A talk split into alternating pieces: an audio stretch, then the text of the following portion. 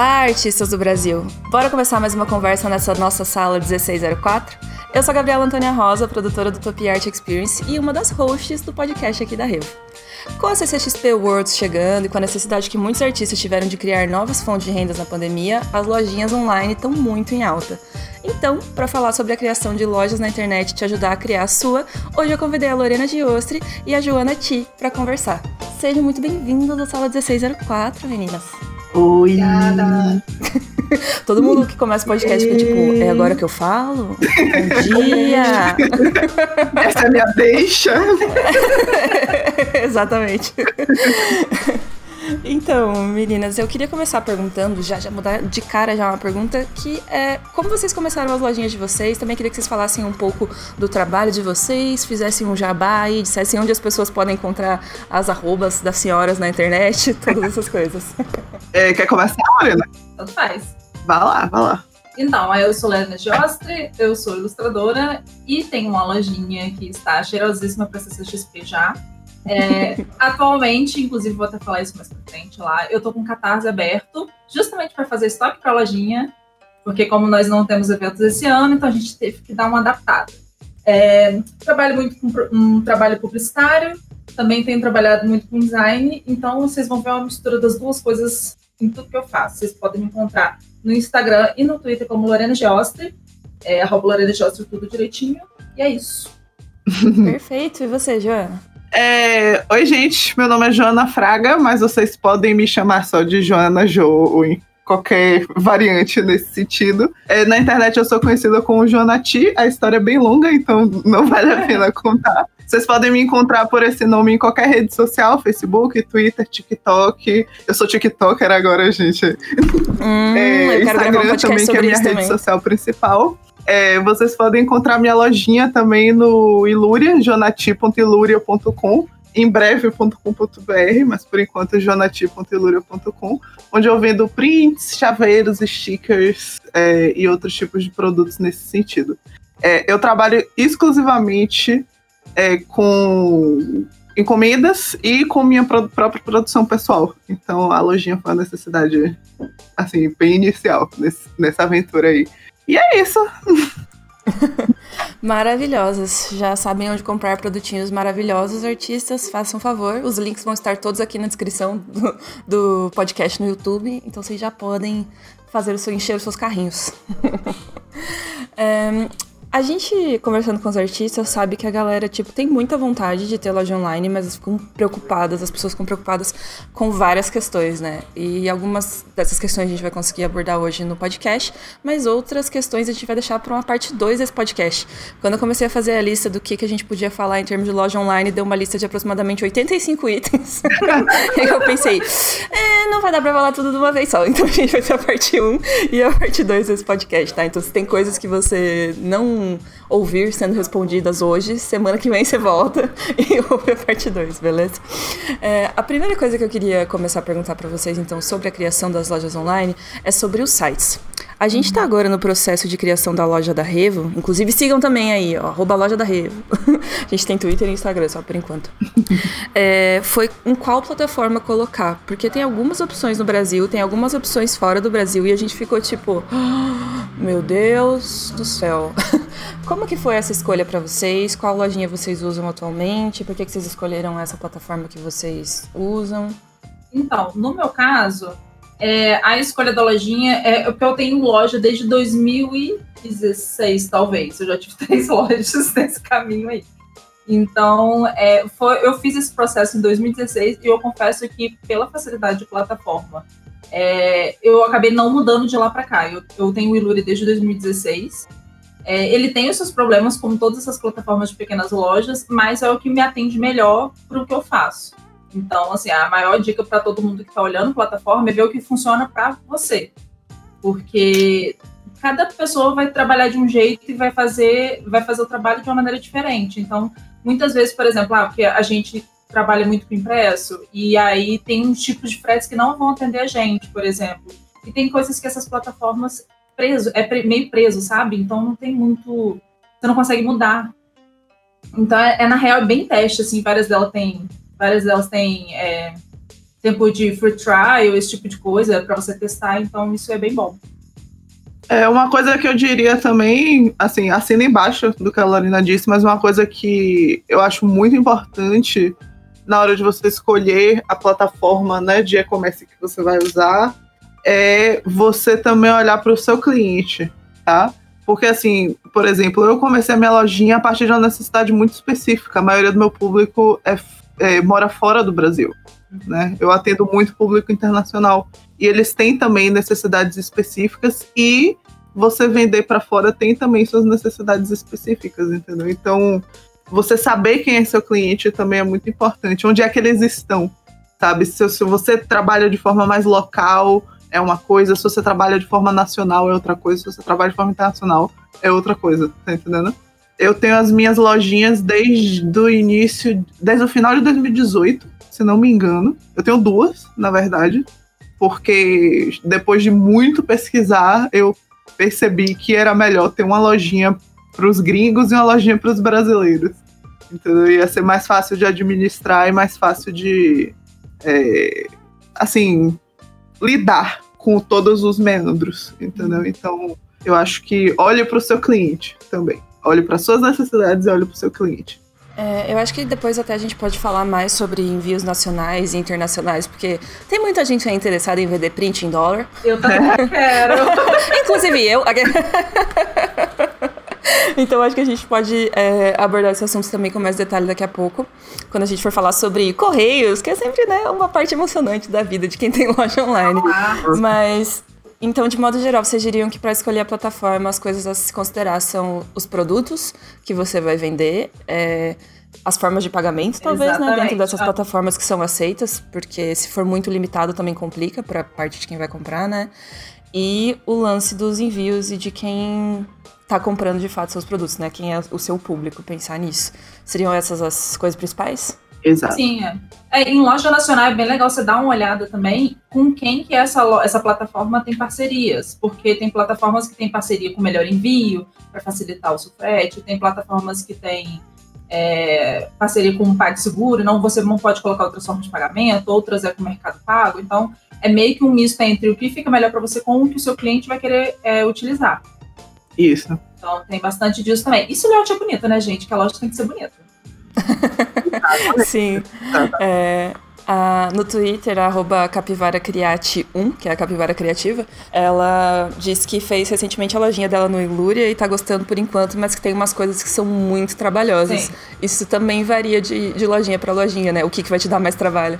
É, eu já vou dizer assim, em primeira mão, que o Ilúria, ele é uma plataforma boa, tá? Mas ele deixa tudo incrivelmente insuportável de fazer. Tá? Esse é... Ótimo, uma estrela. É isso. Não no sentido de difícil, é só chato. Sabe? É como se você estivesse lidando com a internet dos anos 90. é bem isso. Sabe? Nossa, perspectiva muito interessante aqui. Então, pelo que eu percebi, a grande maioria deles é assim. Mas tem uma que me falaram que é muito boa para questão de edição, que é o Wix. Porém, eu uso o Wix também. Ah, então. Só que o Wix já ouviu falar que tem um problema sério ali com o frete, que o frete é, para carta registrada, que é o que a gente mais usa, né? É um pouco mais complicado, mas vou deixar isso mais para frente. é, é, como a gente disse, cada plataforma tem a sua particularidade, né? Sim. Eu tenho um site no Wix, que é o site do meu quadrinho, e, gente, para cada edição que eu preciso fazer dentro do site, é tipo cinco minutos, assim, uhum. tipo, postar uma foto, cinco minutos, colocar uma legenda, cinco minutos. Aí quando eu vejo, eu passei quatro dias só pra, tipo, cadastrar 10 produtos ou 10 posts, e eu fico tipo, meu Deus. É, então, uma coisa que a Joana falou que o Ilura complica um pouco as coisas, eu acho que é mais na questão de, por exemplo, preciso imprimir uma etiqueta.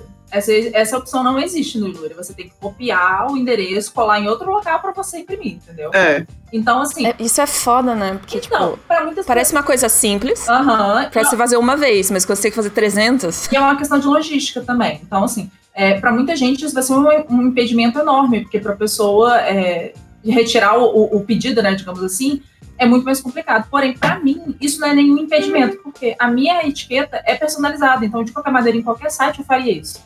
No meu também. É, eu, eu preciso uma etiqueta pronta, do, aquelas etiquetas gigantes, horríveis, né, que tem, tipo, nos pedidos. Ah, eu acho horroroso. É, aí... Também acho muito feio. Entendeu? E aí eu já teria que fazer esse processo em qualquer site. Então, nesse sentido, o Ilúria me atende por estar errado, sacou?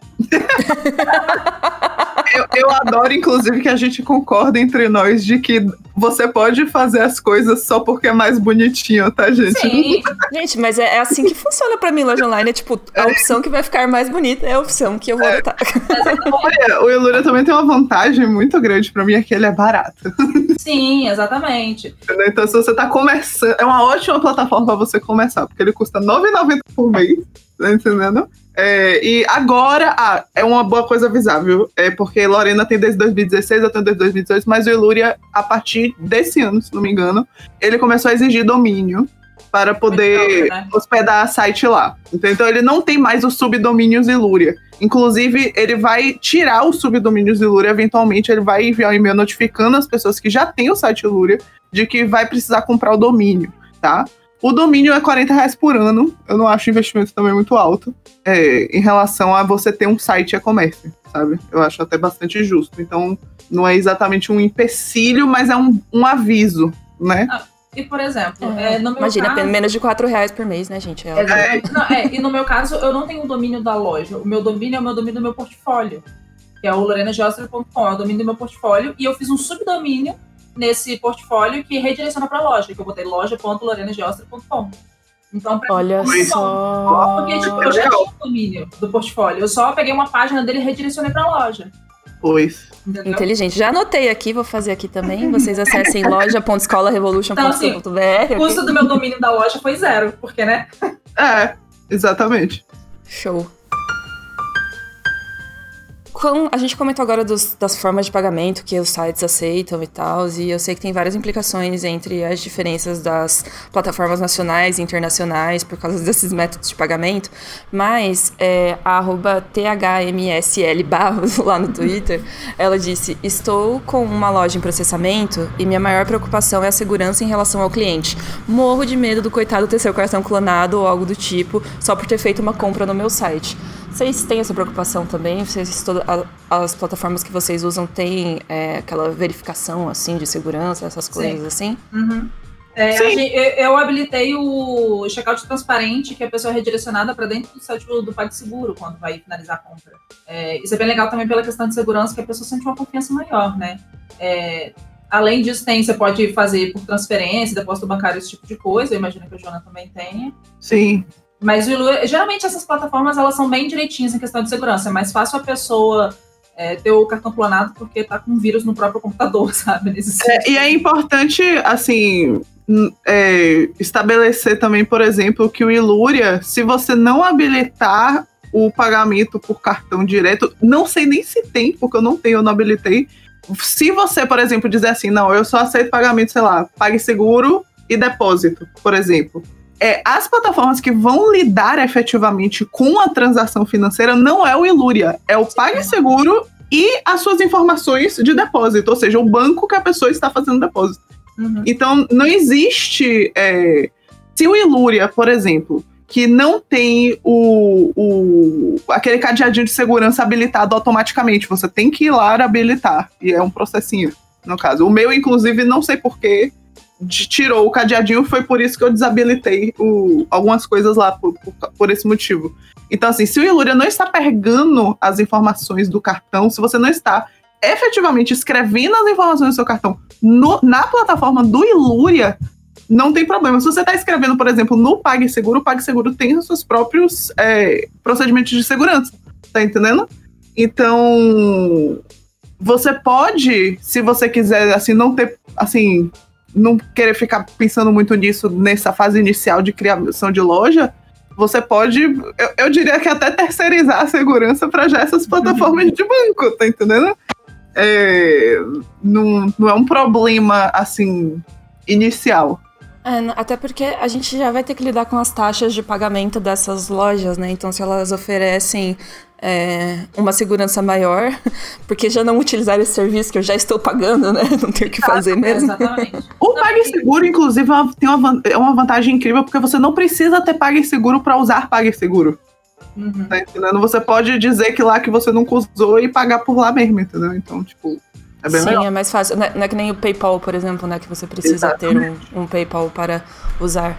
Isso é verdade, é ótimo mesmo. E outra coisa, se você está muito preocupado com segurança também, a gente não comentou da, desse tipo de plataforma, mas existe plataformas marketplace também, tipo Elo 7, Mercado Livre, esse tipo de coisa. Sim. E aí, em vez de você ter um seu site próprio, você está inserido no site deles.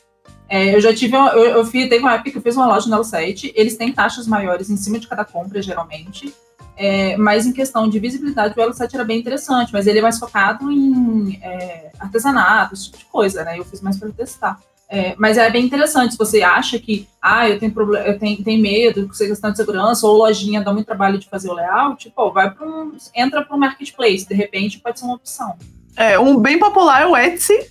Ah, é verdade né? Tem o Etsy, tem o. É, assim, se a gente for pensar em alguns internacionais que funcionam nacionalmente também, tem o Shopify. Muita gente eu ando vendo no grupo do Artenas é, usando o Shopee também, entendeu? Então tem várias opções aí também legais de marketplace. É, tem tipo Collab 55 também, esse tipo de coisa, que ele já faz seu próprio produto e é basicamente uma loja terceirizada, digamos assim, que você simplesmente não lida com nada. Você bota a sua arte lá e vai receber uma porcentagem. Você ganha bem menos. Porém, se é você, sua prioridade é não ter trabalho com isso, é uma opção também. É, se você não quer ter trabalho com nada, a opção para ir é isso. Exato. se você não quer ter trabalho com nada, não abra a loja online. É, a gente lista toda aqui fala, ó, abre aí alguma conta no Redbubble e seja feliz, tá entendendo? É, é, é a questão de prioridade de vida. Tipo assim, é, o objetivo da lojinha. O meu objetivo na loja, por exemplo, é acabar com um pouco de estoque que eu tenho por causa de eventos. Eu faço meu estoque para eventos. E o que sobra vai ficando para a loja, e aí eu vou tendo algumas vendinhas, é legal para divulgar a loja. Agora, tem gente que não, não vai em evento ou vai menos em eventos. Então não vale a pena fazer um estoque para sua loja se você vai ter que ficar com esse estoque em casa, você precisa de espaço, entendeu? Esse tipo de coisa. É, você vai ter que lidar com burocracia, você não tem tempo para isso porque você tem job para fazer também. Então, se você não Ui. quer ter trabalho, vai para uma plataforma dessa e seja feliz mesmo. Então, é, mas se a sua preocupação, por exemplo, é vender online, é, assim, na minha percepção, gente, eu estou falando na minha opinião pessoal, é a pior decisão que você pode tomar.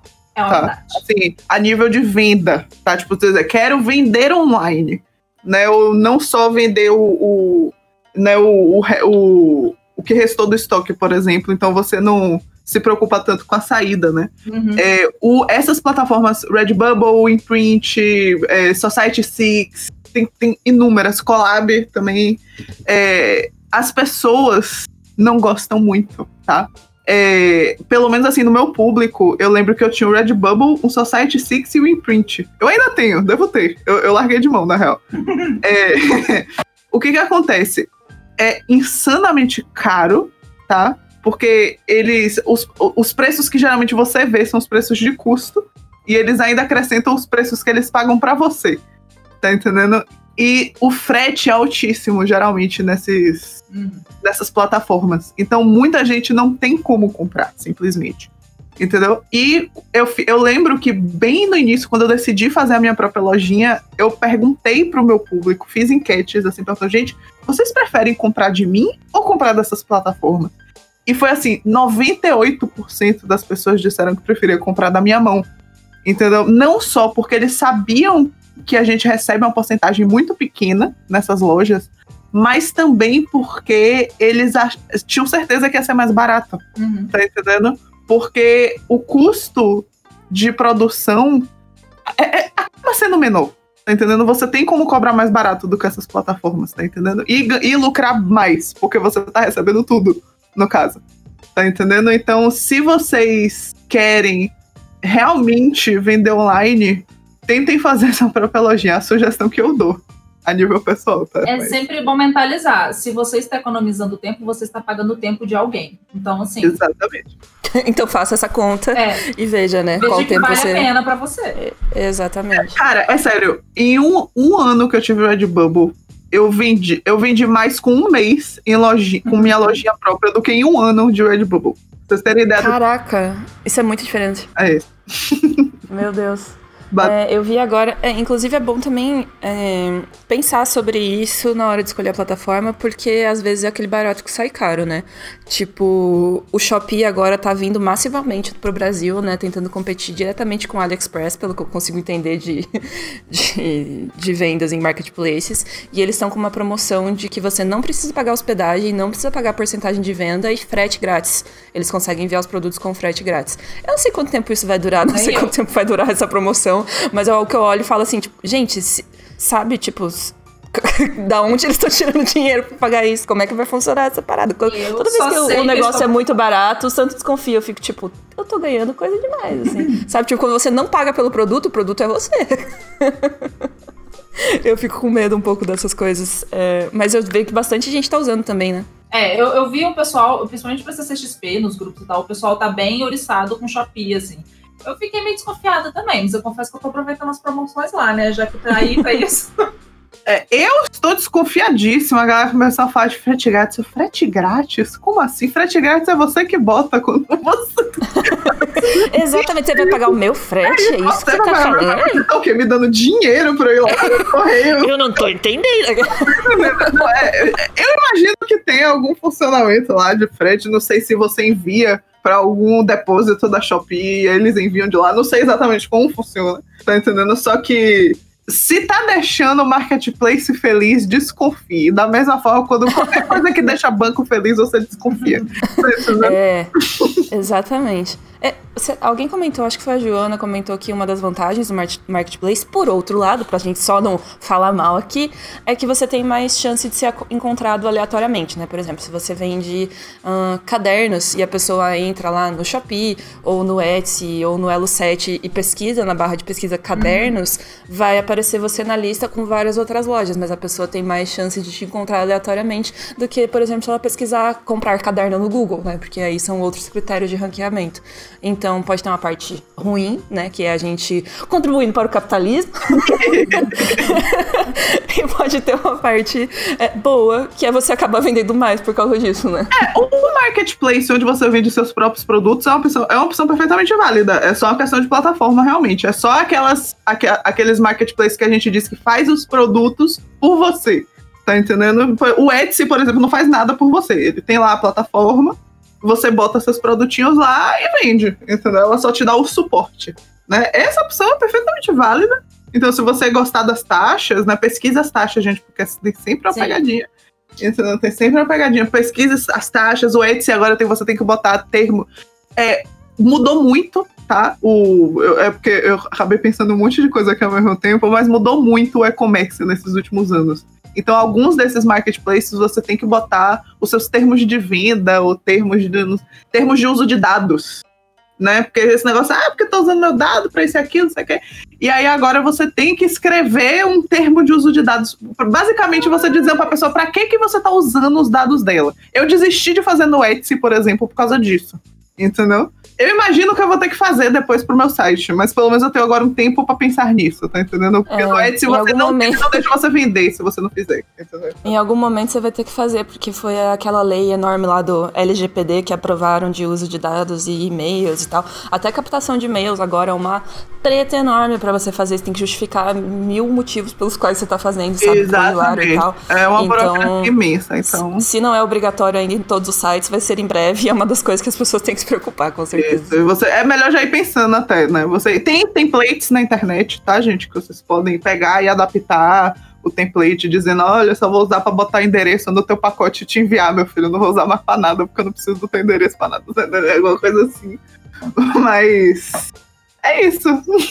Lembrando que isso é marketplace que tá pedindo, tá, gente? Na sua loja você pode fazer a festa. Não, tô brincando. É você pode usar os dados da pessoa pra qualquer coisa. Usa dados, faça o cartão das pessoas, não, sacanagem. Usa o cartão das pessoas no mercado, imagina, ninguém mais vai comprar nas nossas lojas. Gente, é brincadeira. É. Humor, e humor. É isso, tá, gente? Importante dizer. Na loja, assim, eu diria que é só assim, cortesia comum você botar assim um, uma área da sua loja, você explicando Sim, como você vai enviar, que dias você envia, entendeu? Mas assim, é, é, realmente, quando você está fazendo o seu próprio site, você tem um pouquinho mais de liberdade nesse sentido. Você pode arrumar sessões, do jeito que você quiser, você pode arrumar o layout do jeito que você quiser. Você pode botar sua logomarca, você pode botar coisinha, você pode usar a fonte que você quiser. Você não pode fazer nada disso em marketplace, no caso, entendeu? Então, essa é uma vantagem de você ter um site numa plataforma que, no caso, deixa você fazer isso, entendeu? Como o Wix, o Ilúria e outros desse gênero. É, gente, é importante também lembrar assim que a gente meio que está vendendo, meio não, né? A gente está vendendo produtos, então é uma, uma relação ali de compra e venda. Então, a, é, a, os seus clientes são protegidos por código do consumidor.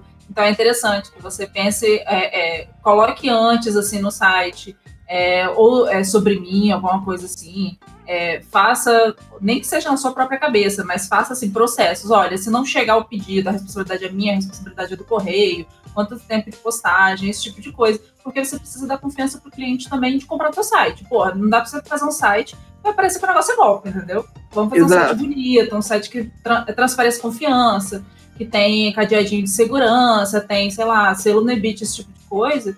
É, é uma confiança a mais para você converter mais em venda. Exatamente. Não, com certeza. Eu acho que essa parte, às vezes, as pessoas é, não consideram tanto assim, e é uma parte muito fundamental, né? Porque mesmo que a pessoa goste dos seus produtos, se for chegar na hora do pagamento e ela inserir as informações dela e parecer um site é, não confiável, Sim. ela não vai comprar, né? É, exatamente. E aí, é, por exemplo, ah, você ah. demora mais para postar e não avisa ninguém. Ou, sei lá, o, o, correio, uma pessoa entra em contato com você para falar, olha, o correio não entregou, ou avisou que entregou e não entregou, e você tem que resolver. Você tem que saber lidar com esse tipo de coisa. Atendimento ao cliente, é, é, tentar fazer as pessoas ficarem satisfeitas, porque a gente também tem que lembrar que muitas vezes é, a pessoa que está comprando no nosso site, na grande maioria, é uma pessoa que já te segue, já te conhece como pessoa e tal. Mas muitas vezes pode ser um adolescente que está pedindo cartão para a mãe, sabe? E a mãe que vai autorizar essa transação. Esse tipo de coisa. É, você tem que prever isso. Exato. Uma coisa boa também, assim, procure plataformas. Assim, é uma sugestão pessoal também, tá? Procure plataformas. Se você for fazer o seu próprio site, né? Procure plataformas que já estão estabelecidas, sabe? Tipo, não procure uma, uma empresa russa aleatória que tá vendendo aí um pacote, sei lá, você pode vender lá até 50 produtos por dois reais. É golpe, gente. Não seja trouxa. É pirâmide! É pirâmide! É pirâmide, eles só estão é. chamando de mandala. Tá entendendo? É basicamente É, não, tem umas plataformas que o pessoal da nossa área já usa bastante, que é o Wix, o Ilúria, é, Minestore, acho que tá vindo loja 2 agora também. Mas que... É, esse loja 2 tá crescendo muito, inclusive. Eu, eu, sinceramente, nem cheguei a olhar, porque minha loja tava pronta, eu falei, não quero nem ver pra não passar raiva. Exatamente, exatamente. porque entendam, gente, você fazer uma lojinha é, é um processo, assim a gente acha que é rápido, tá? A gente começa a fazer, mas é como assim: é, imagine que você está tentando atravessar um rio e a todo momento você é acertado por uma pedra gigante. e aí você, você meio que é arrastado é, é, é, meio que rio abaixo o tempo inteiro e você não consegue chegar no outro lado com a rapidez que você queria. Basicamente isso, você fazer uma lojinha online. Você parece ótimo, aqui. adorei. Fecha o podcast, não abre lojinha, gente. Acabou, é isso. Não faço, não faço. Se você não sabe nadar, por favor, não abra uma loja online. Basicamente. Porque, cara, é, você pega e daqui a pouco, por exemplo, o Wix. Eu, eu fui abrindo o Wix, né? E o Wix é a minha lojinha internacional, certo? Então, então, mesmo se você passar seu cartão daqui, não vai funcionar. É, aí eu abri minha loja internacional e daqui a pouco ele já tava pedindo meu CNPJ, mas eu não tinha o CNPJ na época. Aí lá fui eu tentar fazer o CNPJ. Aí eu criei o CNPJ, mas agora eu precisava de um PayPal com o meu CNPJ. Aí lá fui fazer o meu CNPJ. Aí o PayPal não queria aceitar o meu PayPal com o CNPJ porque eu precisava de uma conta com o CNPJ. Eu aí eu tive que abrir uma conta PJ. Nossa. Mas vocês verem que eu já estou exasperada só de pensar o suplício que foi. Mas foi, valeu muito a pena, porque depois que você faz, depois você tá, tipo, todo. É, todo tudo certinho, sabe? Você não precisa mais se preocupar com essas coisas. É. Não, com certeza. E passa uma credibilidade muito grande também você ser CNPJ, né? Do tipo, Verdade. ah, eu estou comprando de uma empresa. É, e é meio requerimento. É porque, assim, é, na verdade é porque não tá muito claro. Se você pesquisar assim, precisa ser plataforma e-commerce, eles vão te dizer que não, mas ao mesmo tempo vão dizer que precisa ter o, CN, o seu CNPJ embaixo no site com seu endereço e sua razão social. Aí, tipo, é tipo, não, mas sim. É porque, em teoria, você tá vendendo, você é uma loja. Mas você também pode ser uma pessoa física vendendo para outra pessoa física. E, em teoria, você não. Em teoria, você não é obrigada a emitir nota para isso. Porém, se você não emitir nota para isso, você paga, sei lá, 27,5% de imposto disso no final, porque entrou na sua conta. Então, assim, você tem que pesar tudo direitinho. E se você for MEI, que nem a gente que é MEI de ilustração, que é de serviço, né? Gente, qual foi no cachorro? Desculpa. Ah, tá tudo bem. As pessoas Enfim. gostam quando tem animais no podcast. É a cake, gente. Depois vocês veem lá no meu Instagram. Mas enfim. É, se você tem um MEI de serviço, que é a gente que geralmente trabalha com ilustração e tal, é MEI de serviço, é, você também tem como cadastrar o MEI de serviço barra produto, venda de produto, que é o meu, no caso. O meu E- também. É, exatamente. Que você pode fazer os dois. É, Ele é um pouquinho mais caro, sei lá, 5 reais mais caro do que o, o DAS, né? Um pouquinho mais caro. Mas é o certo, porque você, mesmo não precisando emitir nota para o cliente, você emite nota da saída do produto para ele poder cair no, no, no imposto do MEI. Você tem essa preocupação de imposto. Se você é uma pessoa jovem que não precisa disso ainda, você mora com a sua mãe e entra no imposto dela, é outro papo, mas né? Mas eu, Não, eu sim, acho Mas é importante ter essa preocupação de imposto também, porque a não ser que a sua, sua quantidade de venda seja muito baixinha, assim, você venda, né, tipo, ah, uma coisinha aqui, uma coisinha ali, é, é ok, mas quando você começa a ter um volume um pouco maior, aí você tem que começar a colocar essas coisas na conta, né, porque a, a Lô falou agora há pouco de 27%. Gente, imagina cada produto que você for vender, fora as taxas que você já tem, da forma de pagamento e da plataforma que você está usando e do seu produto em si, você ainda tem que pagar mais 27% de imposto, porra, isso é muita coisa. É isso, É. o MEI facilita muito, muito coisa. Sabe, assim, por isso que eu falo assim, ah, você, se você tá fazendo uma plataforma e-commerce, já se arranje um, um, um, um CNPJ jurídico, sabe? Porque facilita tantas coisas, você paga lá a mensalidade, você faz a declaração anual, tá entendendo? É, eu não sei exatamente, porque a Lorena falou de nota de saída de produto, né? Mas dependendo, nem precisa. Viu? É, tem, Depende tem, do tamanho do produto. Tem então, vários jeitos de fazer isso, entendeu? É, e, e, assim, você fica. Você tem uma segurança maior, entendeu? Você pode, inclusive, contribuir pro INSS, se não me engano, Sim. Uhum. com o MEI. Você pode garantir a sua aposentadoria. Exatamente. Então, tipo, cara, façam CNPJ se vocês estão abrindo loja online. Já faz, já deixa isso estabelecido. É muito rápido você fazer. Você não precisa de contador pra fazer, pra fazer abrir MEI, tá? Recomendo. Você precisa mas é depois. É, é, assim, eu não fiz com o contador, assim, eu achei até relativamente simples fazer. Mas, assim, pra fazer declaração depois eu, eu sugiro. Então, gente, vamos ser sinceros aqui. Eu tô falando dessa questão de nota. né? Isso é o certo, tá? Eu vou te dizer que eu faço muita coisa errada ainda por simples preguiça, porque o sistema geralmente das cidades é uma merda. Total. Meu maior medo, meu maior medo é real oficial, meu maior medo, meu maior, assim, pânico é alguém da Receita Federal vir bater na minha porta e me prender. Ah, gente, mas eu acho tão difícil. É, eu já vi artista que faz trabalho internacional, não vou citar nomes, há anos, há tipo 10 anos, e não tinha declarado imposto nenhuma vez. Exatamente. É, então, pra- Aí eu falei, ah, não. Gabi. Se não aconteceu nada com essa pessoa, eu não vou ser presa aqui, porque eu não mandei uma nota fiscal só, né? É, então, exatamente. Por exemplo, eu vou te dizer que eu estou com a minha, a minha parte financeira de fiscal, digamos assim, toda desgraçada. Mas assim, estamos tentando arrumar. Esse ano deu uma fodida, né? Porque no caso eu não posso mais ir no contador, bater papo com ele, conversar sobre as coisas. Porque a gente não é ensinado disso, e isso é foda. E aí vai uma dica muito boa, que eu aprendi isso aqui em Curitiba, inclusive. A Gabi provavelmente também já passou por isso. É aproveitem o Sebrae da sua cidade. Yes. O Sebrae tem muito conteúdo grátis. Eu aprendi muitas coisas lá, porque tinha um programa do Sebrae aqui de Curitiba, que ele faz, é anual, se eu não me engano, é, que eles pegam alguns produtores independentes para fazer um curso lá de seis meses para poder produzir, sei lá, é, é, produtos para turismo da cidade. E você, no final, vendia os produtos para as lojas de turismo daqui. Eu fiz esse curso. Acabou que eu não vendi para as lojas porque eu tinha outro foco na minha vida, né? Mas o curso foi incrível e foi de graça, cara. Então, assim, eles têm consultoria grátis, eles têm palestra, coisa de financeiro. Então, assim, se você qui- quiser arrumar sua vida, digamos assim, dá uma ligada pra lá, conversa, aproveita o Sebrae da Sociedade que realmente ajuda muito. Não, inclusive aqui já aproveitar para dizer que o Sebrae vai estar no próximo Utopia, porque a gente achou que era importante ter essa dimensão de tipo, gente, impostos, né? É, CNPJ, como é o quê? Quem? Como é que funciona? Porque a gente é muito perdido nisso, assim, né? A gente fica, ah, vou aqui abrir o Photoshop, desenhar e tal, e aí esquece todo o resto. Sim. Então a gente também vai, vai ter um lance sobre isso. Mas é. pesquisem os conteúdos que eles têm realmente, porque tem no Brasil inteiro. E é realmente uma coisa de gente que sabe o que tá falando, sabe? assim que, tipo, tudo bem, gente, você fazer alguma coisa errada no início, tá? Eu, a, a Receita Federal não vai bater na tua Gente, eu comecei a me preocupar com o financeiro esse ano. Antes disso, a lojinha tava lá rodando. Tá, que eu não vendi horrores também, né? Mas assim, entendeu? É, tá, eu, geralmente, eu vou, vou dizer real pra vocês, geralmente a Receita Federal se preocupa quando você tem funcionários cadastrados, coisa do tipo. A gente é nosso próprio funcionário. Então, assim, né, a gente tá se fudendo sozinho, fazendo as coisas sozinho, no geral. É, é.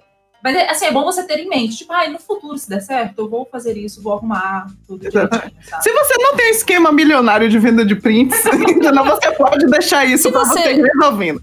Não lava dinheiro na sua lojinha, você está tranquilo.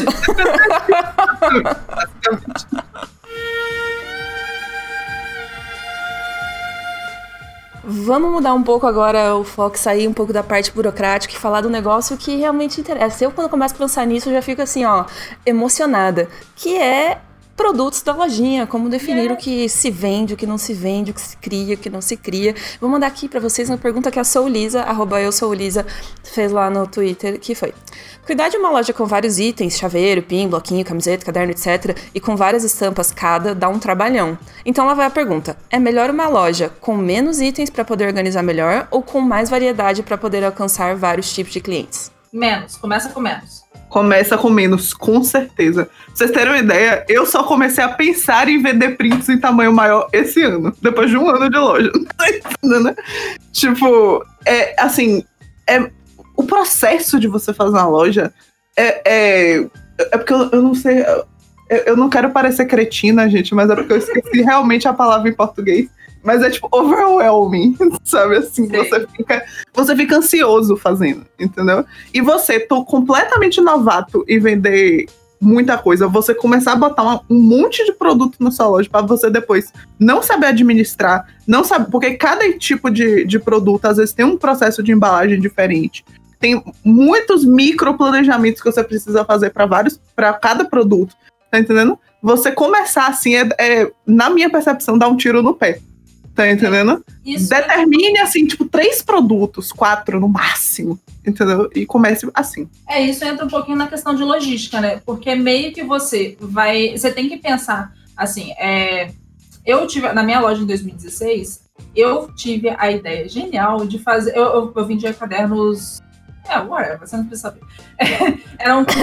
Mas basicamente eu falei assim: ah, eu queria ter pelo menos quatro estampas. E aí, quatro estampas, e aí eu queria dar opção para o cliente de ter três miolos diferentes. Então, quatro estampas vezes três miolos dava 12 produtos diferentes. Parece pouco, mas eu também quis colocar três tamanhos.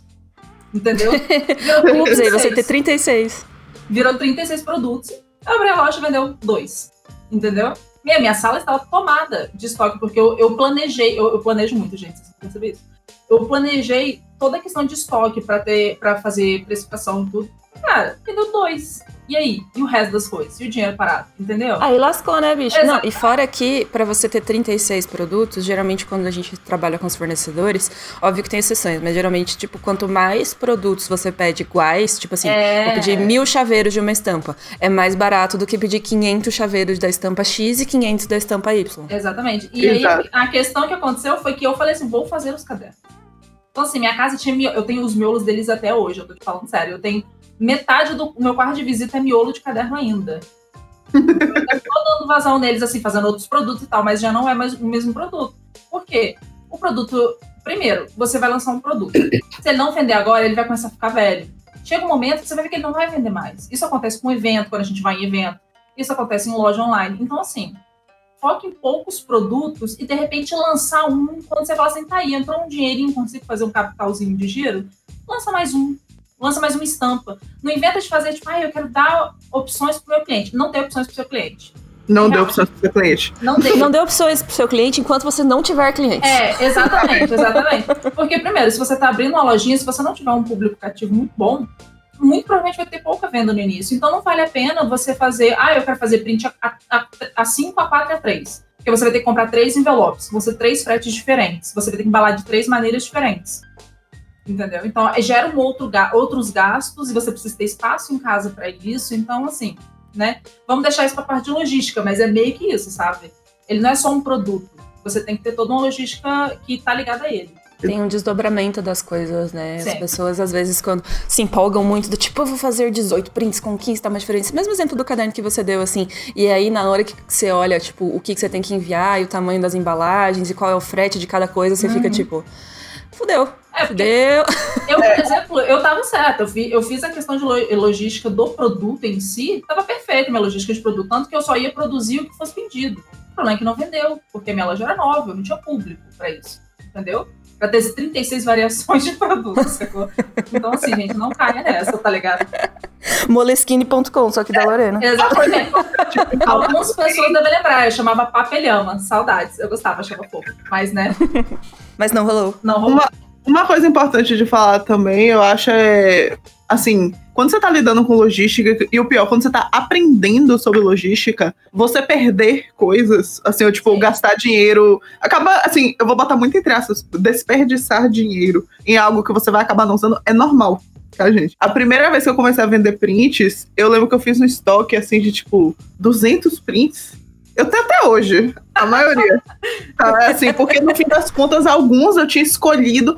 Entenda, eu tinha escolhido os prints que eu ia vender 100% arbitrariamente, sem perguntar pro, até pro meu público o que, que eles queriam comprar. Aí eu fui lá na louca na gráfica, lá, tipo, não vou fazer, vai acontecer. Fiz, sei lá, 5 ou 10, nem lembro mais de cada. Entendeu? E aí eu tenho até hoje aqui, inclusive, alguns deles eu vou dar vazão na CCXP, eu espero. É, então, tem essa questão. Porque, por exemplo, eu faço. Eu, eu, quando eu fiz CCXP, eu fiz estoque pra CCXP do ano passado. E, gente, isso não é só pra loja online, não, tá? Pra evento também é válido. Eu fiz estoque pra CCXP na, no, no ano passado e, e falei assim: vou fazer estoque para CCXP, só que eu vou fazer um pouco a mais, que eu não preciso refazer, tipo, reimprimir print, porque fica mais barato em quantidade, como a Gabi falou fiz o da CCXP e falei, vai dar pro resto do ano que vem, para os eventos do ano que vem, né? Que ia ter Game XP, ia ter Geek City, ia. pois é, né? Não tivemos. Ou seja, metade da minha suíte, do meu quarto de visita, está tomado por caixas, porque eu tenho pipos. Na moral, gente, para quem viu meu quadrinho, ele é um tijolinho. Eu tenho caixas e caixas de pipa aqui em casa ainda. Amiga, estamos na mesma. Entendeu? Eu tenho é. mil cópias de Shimmer. Exatamente. A Gabi sabe que eu estou falando. Então, assim, metade da minha suíte eu não uso. Entendeu? Eu durmo olhando para as caixas do Pipo, tá ligado? Então, assim, sempre. Ainda bem que você gosta do seu quadrinho, né, amiga? Tá. Você vai começar a pegar raiva. Não, isso, eles estão na minha suíte porque meu quarto de visita já está tomado. Tipo, não, não tem como usar. Eu só entro no quarto para pegar a fita crepe, que é o que dá para pegar, e o resto eu saio. Entendeu? Então, Aliás, isso. isso faz a gente entrar no. A gente já entrou, né? Mas assim, a falar um pouco sobre estoque, que é o que Sim. a gente está falando aqui, e sobre como é difícil no começo a gente ter noção do que, que vai vender mais é, de qual que é a quantidade que vai vender. Às vezes rola coisas do tipo assim, o negócio não estava vendendo há um mês, aí de repente no mesmo dia tem várias compras da mesma coisa e você fica, de onde vieram essas pessoas? Por que, que elas querem isso agora? Sabe? E, então, saber é, lidar com isso é, acho que exige um aprendendo a cada mês, a cada venda e a cada giro e fechamento que vai tendo. Mas eu também queria que vocês falassem um pouco como é que vocês organizam o estoque de vocês, se vocês organizam o estoque de vocês, tipo, como que vocês sabem o que, que tem de quantidade de cada coisa, vocês usam isso é, dentro da plataforma mesmo que vocês usam, vocês têm uma planilha no Excel, vocês tipo fazem, ah, isso aqui tá vendendo tanto nos últimos seis meses, então talvez vai acabar daqui uns dois meses. Vocês têm esse nível de controle ou vocês não acham necessário? Então, eu não tenho Não, não tenho. Não, é, eu, eu, assim, constatei desde muito cedo que eu não tenho absolutamente nenhuma paciência para manter estoque. Então eu simplesmente, assim, é uma sugestão que eu dou uma saída para pessoas aí que gostam também dessa forma de trabalho. Eu mudei para impressão por demanda. O que significa é, eu não tenho estoque, eu imprimo quando alguém pede. Por quê? Porque toda a minha produção é caseira. O que já envolve muitos outros processos que eu acho que não vale a pena falar aqui agora, mas é, é uma opção, tá, gente? É possível você fazer em casa uma gama de produtos até grande dependendo do, do que você tá fazendo, tá entendendo? E isso resulta em você não precisar manter estoque. Facilitou muito a minha vida, porque eu tenho muita experiência com impressão e essas coisas, então eu tenho controle, da, inclusive controle de qualidade maior, e eu não preciso me preocupar com estoque. Isso. É, Passa a palavra pra Lorena, que eu imagino que tem uma. Então, eu já fiz o caminho inverso. Porque, tipo assim, é, eu já trabalhei com produção gráfica um tempo atrás. Um tempo atrás, não, eu trabalho até hoje, né? Enfim, mas na época que eu era designer, eu, eu tava muito mais inserida nessa parte. Então, assim, eu falei assim, vou fazer tudo, nem a Joana. Eu falei, vou fazer tudo em casa. E aí você tem a questão de maquinário. Gente, eu tenho uma guilhotina de, que corta 400 folhas de uma vez e ela tem 30 quilos. Então, assim, só pra você ter uma ideia. Nossa, queria me dar. Gente, é um trator de guilhotina. É, exatamente. Eu tenho uma guilhotina de 30 quilos, eu não consigo carregá-la sozinha. Então, assim, é, esse tipo de maquinário que você começa a ter para facilitar a sua vida. É, isso também entra na questão que. É, eu vou entrar um pouquinho na precificação aqui, Gabi vai me bater, mas é isso. É, não, manda ver.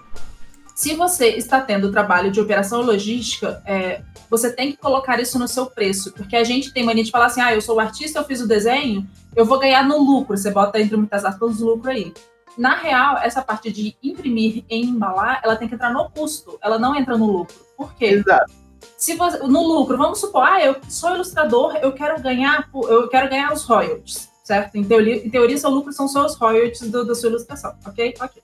Só que no custo da ilustração, no custo do produto, né, que você vai vender, num print, por exemplo, vamos supor que você imprimiu na gráfica ou imprimiu em casa, deu cinco reais o print, se você vê o custo do material. Mas você quer botar num saquinho, você quer botar um adesivinho, você quer não sei o quê. E não é só o custo do saquinho do adesivinho, você vai ter que fazer esse processo manualmente. Vamos supor que você faça 100 embales, 100 prints é, por dia. Você tem que considerar esse valor também, porque você perdeu um dia de trabalho fazendo isso. E é óbvio que você não vai colocar assim, ah, eu quero ganhar 5 mil por mês, então vou dividir esse valor para contar a hora, digamos assim, de produção. Aí o seu print vai sair 200 reais. É, exatamente, não é assim. Você vai considerar no mínimo um valor de salário mínimo, que seria um valor que você pagaria para alguém, digamos assim. Se você fosse fazer na gráfica, vai ser mais ou menos essa média de, de pessoas que fazem manipulação. Então, assim, considere um salário mínimo, sabe? Nem que você. Tipo assim, eu hoje em dia não boto isso em planilhas nem nada do tipo, mas eu tenho uma noção mental já de. Porra, a loja desde 2016 me fudi já muito. É, eu já tenho uma noção mais ou menos de quantos centavos aquilo vai agregar no meu produto. Entendeu? E em cima disso você coloca o seu lucro, né? E aí você bota quanto você quiser. Enfim. Mas é porque eu já vi muita gente fazendo que nem a Joana. A Joana provavelmente deve precificar dessa maneira, eu falei. Mas eu já vi muita gente falando assim: ah, eu vou fazer o adesivo. Inclusive, Mariana, Maria Ilustra, essa aqui é pra você, que eu vou dar na sua cara, que eu já briguei com ela muitas vezes. Vou imprimir na gráfica uma folha enorme de adesivo e vou cortar todos em casa. E aí você perde dias e dias cortando adesivo na mão. Cara, a gente trabalha com as mãos, a gente ilustra com as mãos. A nossa mão fica doída pra cacete, eu já fiz isso também. E no final, quando você vende, o adesivo foi dois reais. Você vendeu por dois reais o negócio e você ficou dias fazendo, sabe? não vale a pena. Esse tipo de esse tipo de economia não vale a pena. Então, assim, vou te dizer para vocês de coração: pensa, tempo é dinheiro. Tanto tempo nosso é dinheiro, quanto dos total. outros. Se você total. não. Se você está gastando o seu tempo, é porque você está deixando de pagar ele para outra pessoa. Mas às vezes vale a pena você pagar para outra pessoa, porque seu, dinheiro, seu tempo é mais valioso do que o dela, nesse sentido. Porque o seu salário, em teoria, que você quer ganhar, é maior do que dessa pessoa que ganharia para manipular isso. Então, muitas vezes vale a pena pagar outras pessoas para fazerem isso. Então, assim, o que eu, aí voltando para o assunto da logística, o que eu fiz o caminho inverso da Joana foi esse. Eu comecei a fazer em gráfica, eu fazia tudo em casa, só que eu tinha maquinário, tinha que fazer manutenção de impressora, tinha que comprar papel, demorava muito tempo para procurar fornecedor de papel, é, fazer verniz, fazer tudo manualmente, demandava muito tempo de mim. E, tipo, eu também não tenho mais espaço de trabalho em casa para isso. Então, eu passei a fazer em gráfica, e para mim valeu muito mais a pena, porque o custo ficava um pouco mais alto, mas eu vendia pelo mesmo valor final porque na real o, o custo tem entre muitas aspas, eu não estava considerando meu tempo, entendeu? No início. É, e na, e na, na, na, gráfica, meio que você paga isso para alguém, então você vê o dinheiro indo embora, dá essa impressão, né? Mas no, no final valeu muito mais a pena. E eu guardo tudo direitinho lá. Não, fora que gera menos estresse também, né? Tipo, Sim. às vezes quando você tem um pico de venda, tem que se embalar, sei lá, é, passar dias embalando coisas, sabe? Isso complica, né? Nossa vida, porque a gente tem várias coisas para fazer. É difícil a gente poder, não, eu vou tirar seis dias para fazer só isso. É, é, difícil abrir esse espaço na agenda, né? E, e, é o que eu falei do, no, de novo do lance do volume. Quando você tem que fazer duas caixas por dia, é ok. Mas se você tem que fazer 200, uhum. isso demanda muito tempo, sabe? Por mais que você gaste, tipo, 4 minutos em cada uma. 4 minutos vezes 200 é 800 minutos. Eu nem sei quanto tempo é 800 minutos, mas é muito. Exatamente. Então, às vezes, é, você não fazendo nada, coisa. entendeu? Eu sinto a necessidade de defender minha forma de produção, porque eu faço. Porém, vai, Joana. Você Porém, é se você tá considerando isso no seu custo, sacou? Não, eu já não mais saco. O negócio é que eu acho que é assim, é aquele negócio também do tipo produção versus conforto versus experiência, porque aqui, por exemplo, eu conto muito o custo do transporte, Sim. né? Eu, é, por motivos muitos que não vale a pena é, também falar que eu não ando de ônibus, tá? É, por motivos sérios, não é porque eu sou fresca, mas eu não ando de ônibus. Então, por exemplo, eu tenho que contar custo de Uber pra ir em gráfica e comprar coisa, pipipi, popopó. Por incrível que pareça, esse meu custo era insanamente mais alto do que o custo que eu tenho em casa, por exemplo. Uhum. E assim, se tem uma coisa que eu tenho orgulho de botar assim no meu currículo é eu trabalho muito rápido. eu sou uma é, máquina de embalar. É aquele negócio.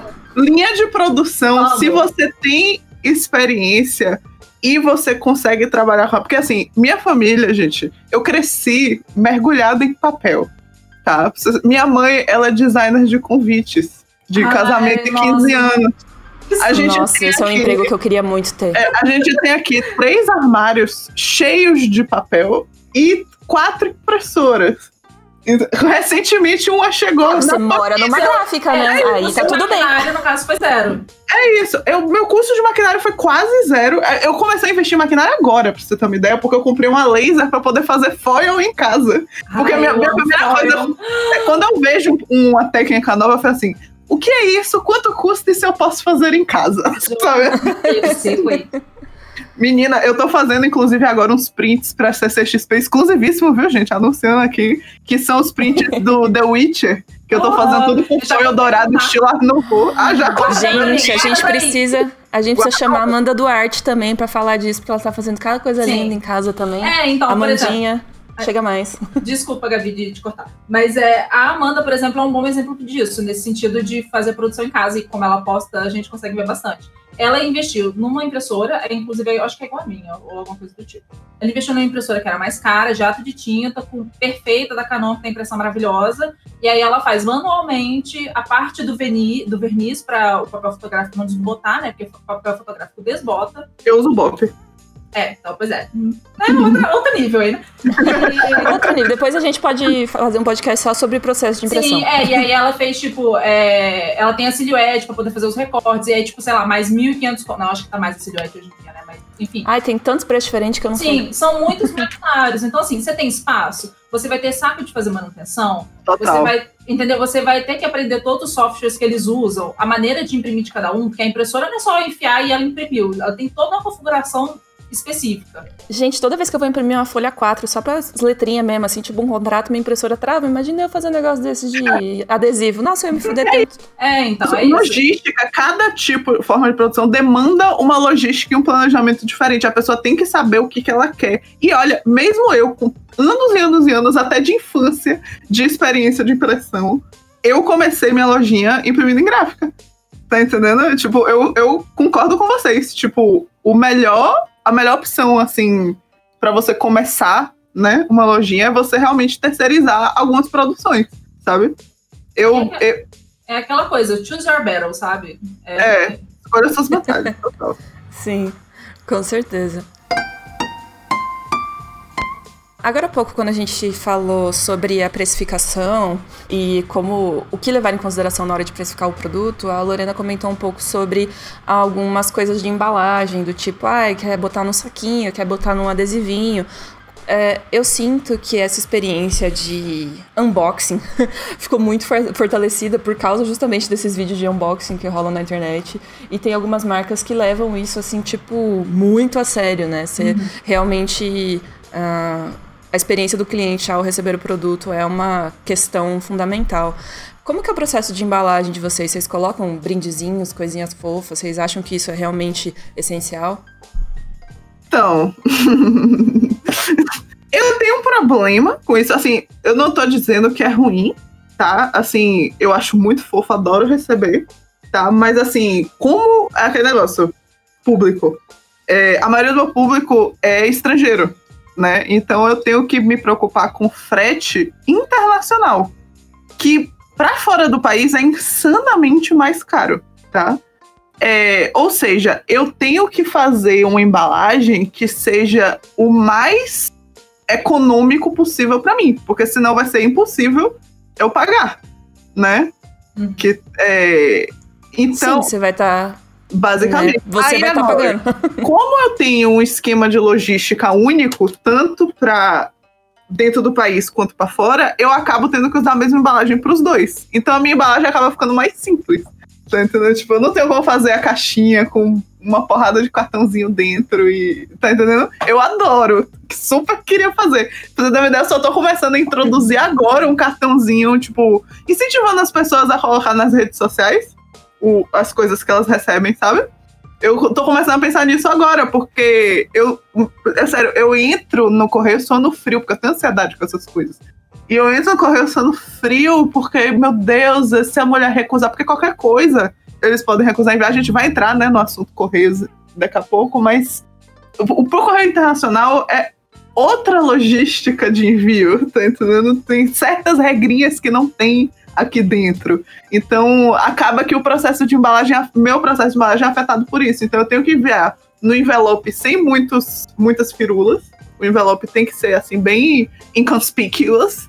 Entendeu? E as coisas que tem dentro, elas não podem ultrapassar uma certa espessura então, e peso. Então, por exemplo, às vezes uma pessoa. É, acontece de ter cliente assim. Eu já tive um cliente que ele pediu 32 prints. Nossa! É, assim, do, do nada, assim, veio assim, inclusive eu tomei um susto com, com o preço. 32. 32 prints. Eu tive que separar em três envelopes diferentes e enviar. Caraca, ele ia, ele ia colocar na casa. É um papel de parede que ele ia fazer? Eu não faço ideia. Eu acho que, eu acho que ele comprou pra dar de presente. Porque na, ele comprou copo, tipo, dois de cada. É um monte, sabe assim? Eu, eu enfim, mas a gente tá não questiona. É, a gente não questiona a mão que te alimenta. Então. Aí, tipo, eu tive que enviar três envelopes diferentes, porque se eu colocasse tudo junto e chegasse lá no correio toda faceira querendo enviar, a mulher ia querer enviar como produto. E quando você quer, tipo, enviar uma coisa para fora como mercadoria, o negócio pula para entre. Eu, eu gasto geralmente 8 e 10 reais com frete internacional, né? Por, por, pelo, pelo, pela modalidade que eu uso, ia pular para 140 reais. O quê? É isso. E provavelmente ia precisar de nota fiscal, né? E provavelmente precisaria de nota fiscal, tá entendendo? Então, tipo, a logística é muito mais assustadora para coisas internacionais. Então, eu preciso sempre manter uma simplicidade. Então, eu tenho uma etiquetinha que, que tem a minha, a minha logomarca, que eu criei, que eu, que eu tenho muito orgulho dela. Ah. Isso, né? é, e atrás, aí a etiquetinha, tipo, ela é bem comprida, então eu coloco a minha marca em um lado e do outro lado tem assim, ah, muito obrigado pela sua compra em três línguas diferentes. Eu onde eu coloco. Chiquérrima. É, aí, eu, aí eu prendo a etiqueta num, num saquinho plástico que eu quero começar a usar reciclável, mas infelizmente eu ainda não tenho essa possibilidade. E aí eu boto os prints pedidos no saquinho, entendeu? E ele vai assim. Então agora que eu vou começar a incluir um cartãozinho incentivando as pessoas a é, né, colocar nas redes sociais. Para os stickers, né, para os adesivos, eu tenho um saquinho pequenininho que eu acho ele muito fofo, que ele é 10 por 10, aqueles saquinhos plásticos, onde eu boto um mini print atrás do tema do, dos stickers e boto os stickers tudo juntos, mas tudo achatado. A importância é que ele seja achatado. Então a minha embalagem é basicamente isso. Eu acho muito legal que você tá falando isso, porque dá para as pessoas uma noção de que, tipo, meu, você já faz envio internacional, que é uma coisa que geralmente as pessoas demoram algum tempo para começar a fazer, né? Porque envolve outros processos de logística e o frete também é sempre uma questão. Mas você tá começando a se preocupar com, essas, com esses detalhezinhos agora, sabe? É, então, é, é, muito, tipo, uma coisa de cada vez, sabe? Tipo, vamos começar pequeno e ir crescendo. Eu comecei enviando envelope craft com plástico bolha usado que eu tinha aqui. é, com um saquinho plástico, tipo, que minha mãe tinha todo amassado aqui, tá entendendo? Agora que eu tô pensando em um pouquinho mais. Agora não, tipo, já faz assim. Uns seis ou sete meses que eu falei, não, peraí, gente, isso aqui tá muito tipo, bagunçado. Eu tenho que começar a me profissionalizar mais. Aí eu comecei a comprar envelope de segurança, que já tem o plástico bolha forradinho. O, o, o custo um pouquinho maior, realmente, mas eu vendo em dólar. E o dólar meio que subiu para as alturas. Então eu não tive o dólar tá ótimo. Preço. Eu não tive nem que dar meu preço para poder aumentar meu custo, tá entendendo? Aí eu comprei envelope de segurança, eu comprei agora um papelãozinho, porque é, voltando, né, assim, só dando uma cutucada no assunto Correios, a mulher, essa, uh, essa mulher que, que tem nos Correios daqui da minha, da minha região, tá entendendo? Se o negócio for um pouquinho mais grosso, ela não quer enviar. Então eu tive que arranjar um papelão específico, depois de tentar vários papelões, que ela não reclamasse. Tá entendendo? Então eu tenho um papelão aqui específico para as necessidades dessa mulher, tá entendendo? Pra poder enviar meus prints com uma rigidez atrás pra eles não amassarem, porque o meu maior problema é a print amassando no correio. Tá entendendo? É, já, já que você falou nesse assunto, Ju, vou puxar aqui porque teve várias perguntas sobre correios e uma delas foi exatamente sobre isso dos prints. O Lailton Souza, grande Lailton Souza, perguntou Muita gente me pergunta sobre venda de prints e nunca abro venda porque me preocupo demais sobre como enviar os prints e se chegarão em segurança. Como é que você faz isso? Porque a gente também tá super com essa preocupação. A gente trabalha com um modelo de print que ele é grande, ele é maior que uma 3, ele é um 30 por 45 e eu fico tipo, gente, qual a chance de chegar inteiro e sem amassar na casa da pessoa? Impossível, impossível. Então, Lorena quer começar? Não, pode lá. Uh, é, eu posso linkar com a questão do, do, do da embalagem também. É, eu só envio envelope, não envio caixa. Por quê? Envelope, ai, ai, foda, porque vai ter que entrar no correio. Deixa pra lá. Enfim, mas eu só envio envelope. É, se vocês querem ver um unboxing incrível, é o da Luloca. Ela sempre posta no stories dela, tem destaques, tem tudo. Ela é incrível. A loja dela é cheirosíssima, é linda. Nossa, eu sou muito fã da Luloca. É, 100% é das embalagens. Sabe assim? O dela é incrível, mas ela faz tudo em caixa. É, eu faço só envelope. Então, o que, que eu faço? Eu já testei alguns jeitos e foi o melhor jeito que eu achei. É, tem muita gente que faz usa o envelope, compra na Calunga geralmente, sem bolha, envelope comum. O envelope comum, o craft dele é mais fino. Ele consequentemente Exato. rasga mais fácil. Exato. Então, o que, que eu fiz? Eu preferi ir no Mercado Livre e falar assim: vou, o envelope bolha é caro, tá, gente? Ele, ele é bem mais caro. Assim. É, envelope bolha é conhecido como envelope de segurança também. Sim, é. é. Eu, o meu, ele não é envelope de segurança, mas ele é o bolha e eu consegui que veda bem a, a, o bolha na lateral. Então, assim, ele fica quase um envelope de segurança. E ele é craft. É, porque aquele envelope bolha bonito, preto ou metalizado que vocês veem aí nos unboxings, isso praticamente não vende no Brasil, tá, meu amor? É, não, é o envelope de segurança, se vocês pesquisarem, vai aparecer o de craft mesmo. Exatamente, no máximo branquinho. E, na Calunga vende também. E aí, esse que eu tô comprando agora do, do craft, o, o, o craft não, o envelope bolha, ele tem vários tamanhos. Eu compro três tamanhos diferentes. Por quê? Tem cliente que pede print a 4. Você vai dar um envelope a 4. Como o envelope bolha ele tem uma diferença muito grande de preço entre o grande, médio e o pequeno, vale a pena eu usar o pequeno e o médio, comprar menos quantidade deles, e usar o médio e o pequeno para prints a 5. É, pinha, adesivo, esse tipo de coisa, entendeu?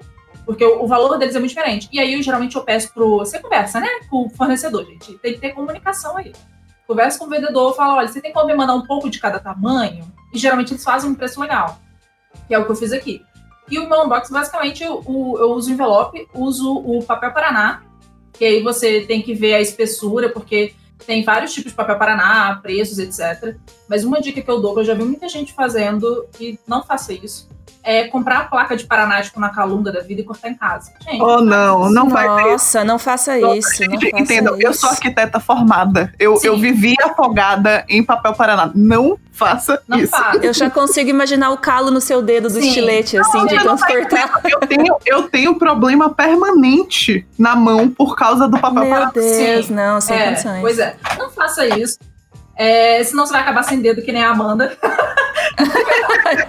Exatamente. Nem era para que ela tava cortando, mas você tem que entender que quando você tá numa linha de produção, por mais que você tome cuidado, a chance de você arrancar um dedo fora é muito grande. Sem contar Nossa. que você vai gastar muito em lâmina de estilete, porque a maioria das pessoas compra estilete vagabundo, e a lâmina acaba assim, sem você nem ver. Então, assim, compre o Paraná cortado. Você consegue achar em Mercado Livre. Geralmente, toda cidade tem um distribuidor, distribuidor de papel ou gráfico e já vende cortado, tá? Então, assim, é, veja os preços, porque tem vários tipos, tem uns que são específicos, que não tem tal tipo de material, porque é para encadernação, esse tipo de coisa. Mas compra mais barato, tá? Agora, Lorena, uma sugestão que eu dou também, viu, gente? É, eu vocês, antes de comprar o Paraná em quantidade, né, para vocês tocar, vocês verifiquem com os correios, com a, tipo a pessoa, assim, gente, seja amiga da pessoa do correio, Seja tá? amiga do correio. Seja amiga do correio. Acho que essa é a principal é, lição desse Não podcast. é essa aqui. custa no prato que te serve, tá entendendo? Ela tá lá e ela pode recusar enviar suas coisas a qualquer momento. Por exemplo, a mulher que manda as minhas coisas aqui, ela é insuportável, absolutamente insuportável. Das pessoas assim mais cruéis, entendeu? Que eu já vi na minha vida. Ela não manda as minhas coisas se tiver com Paraná dentro. E ela sabe, tá entendendo? Ela sabe, ela pega e diz não mando. Então, Joana, mas Sério? tem... Mas aí, o que você faz? E aí, Porque, né? filha, eu tive que testar coisas até achar um papelão específico que essa mulher não Ah, foi esse papelão que você falou. É, é um Gente. Ela com a base ondulada não é a melhor opção, mas é a, que, a Aham. única que ela envia. Eu não tenho jeito. Ave Então, mas Maria. vamos lá, tem, tem duas questões aí. Se você envia como impresso. Aí eu vou ter que entrar no correio. Se você envia como impresso módico ou, re- ou impresso ou qualquer coisa do tipo, é, e você escrever o pulo do gato é esse, se você escrever no envelope, pode ser aberto pela SCT, eles são obrigados a receber o seu pacote. Independente do que tem dentro. Ele não pode pedir para você abrir. Entendeu? Essa que é a parada. Internacional, não sei. Sinceramente, não sei. Mas se você escrever no pacote isso, eles não, eles não podem pedir para você. Aliás, eles podem, eles vão fazer provavelmente, mas você pode discutir. Você vai falar: olha só, então, tá escrito aqui, pode ser aberto pela ECT, então você não, não. Eu não sou obrigada a abrir o pacote para você ver. E você é obrigado a enviar, e porque a ECT, em teoria, é um, é um local que eles fiscalizam esse tipo de coisa. Então, eles fazem por amostragem. É, um nenhum pacote meu já foi aberto na vida, e geralmente eu mando impresso mesmo, então tanto faz. Mas é porque, é, em teoria, é um órgão regulador, sabe? Não, total. E na verdade, assim, é, no, no caso do Internacional, se não me engano, não é a ECT que faz isso, é o próprio, a própria alfândega. Só que o, a questão toda é que eles ficam com muito medo de serem multados Aham. caso enviem coisa, principalmente para internacional. Entendeu? Ela É, falou assim, tipo, eu não sei, mas o SCT É. eles não É, em teoria é a gente que é, mas. É isso, maneira- exatamente. Porque, tipo, se você botar assim, pode ser aberto pela SCT, no caso, você tá eximindo a pessoa dos Correios É. que aceitou sua encomenda de sofrer qualquer tipo de repercussão. Realmente. Então, o negócio é que no internacional, tipo, se abrirem lá e virem que, tipo, a coisa não tá condizente com a declaração de conteúdo, por exemplo, que você tem que fazer, geralmente, para você mandar coisas internacionais, eles podem multar você e a mulher do correio. Então, tipo, Ou seja, eles geralmente, assim, maioria esmagadora vezes não me pedem pra abrir, né? Mas é, eles, é, se você olhar, tipo, quando você manda mercadoria internacional, pelo menos assim, nos correios que eu vim aqui, eles meio que dedilham o pacote, entendeu? Então, se tiver qualquer tipo de lampezinho, ou então qualquer tipo de, de coisinha que, ele- que não esteja de acordo com o que tá escrito na declaração de conteúdo, eles podem recusar o envio, tá entendendo? Então. É, e internacional eu imaginei que poderia mesmo, né? Porque é outra parada. Assim, geralmente é tranquilo. O negócio é que a mulher do correio, que é mais prático pra mim Ela levar, ela é insuportável. É isso. A gente chegou num acordo mútuo, ela já vamos chamar ela pra gravar um podcast também.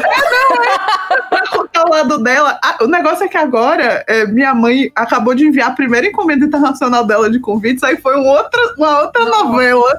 E é tipo uma caixa gigantesca de 20 quilos. Caraca. Tive que ligar pra ela chorando.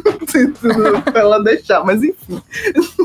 É, Essa, a, a questão do unboxing é tipo assim, conversa com o pessoal do Correios. Na dúvida, liga pra lá, liga pro, pra central dos Correios mesmo. Real, eu já fiz isso algumas vezes.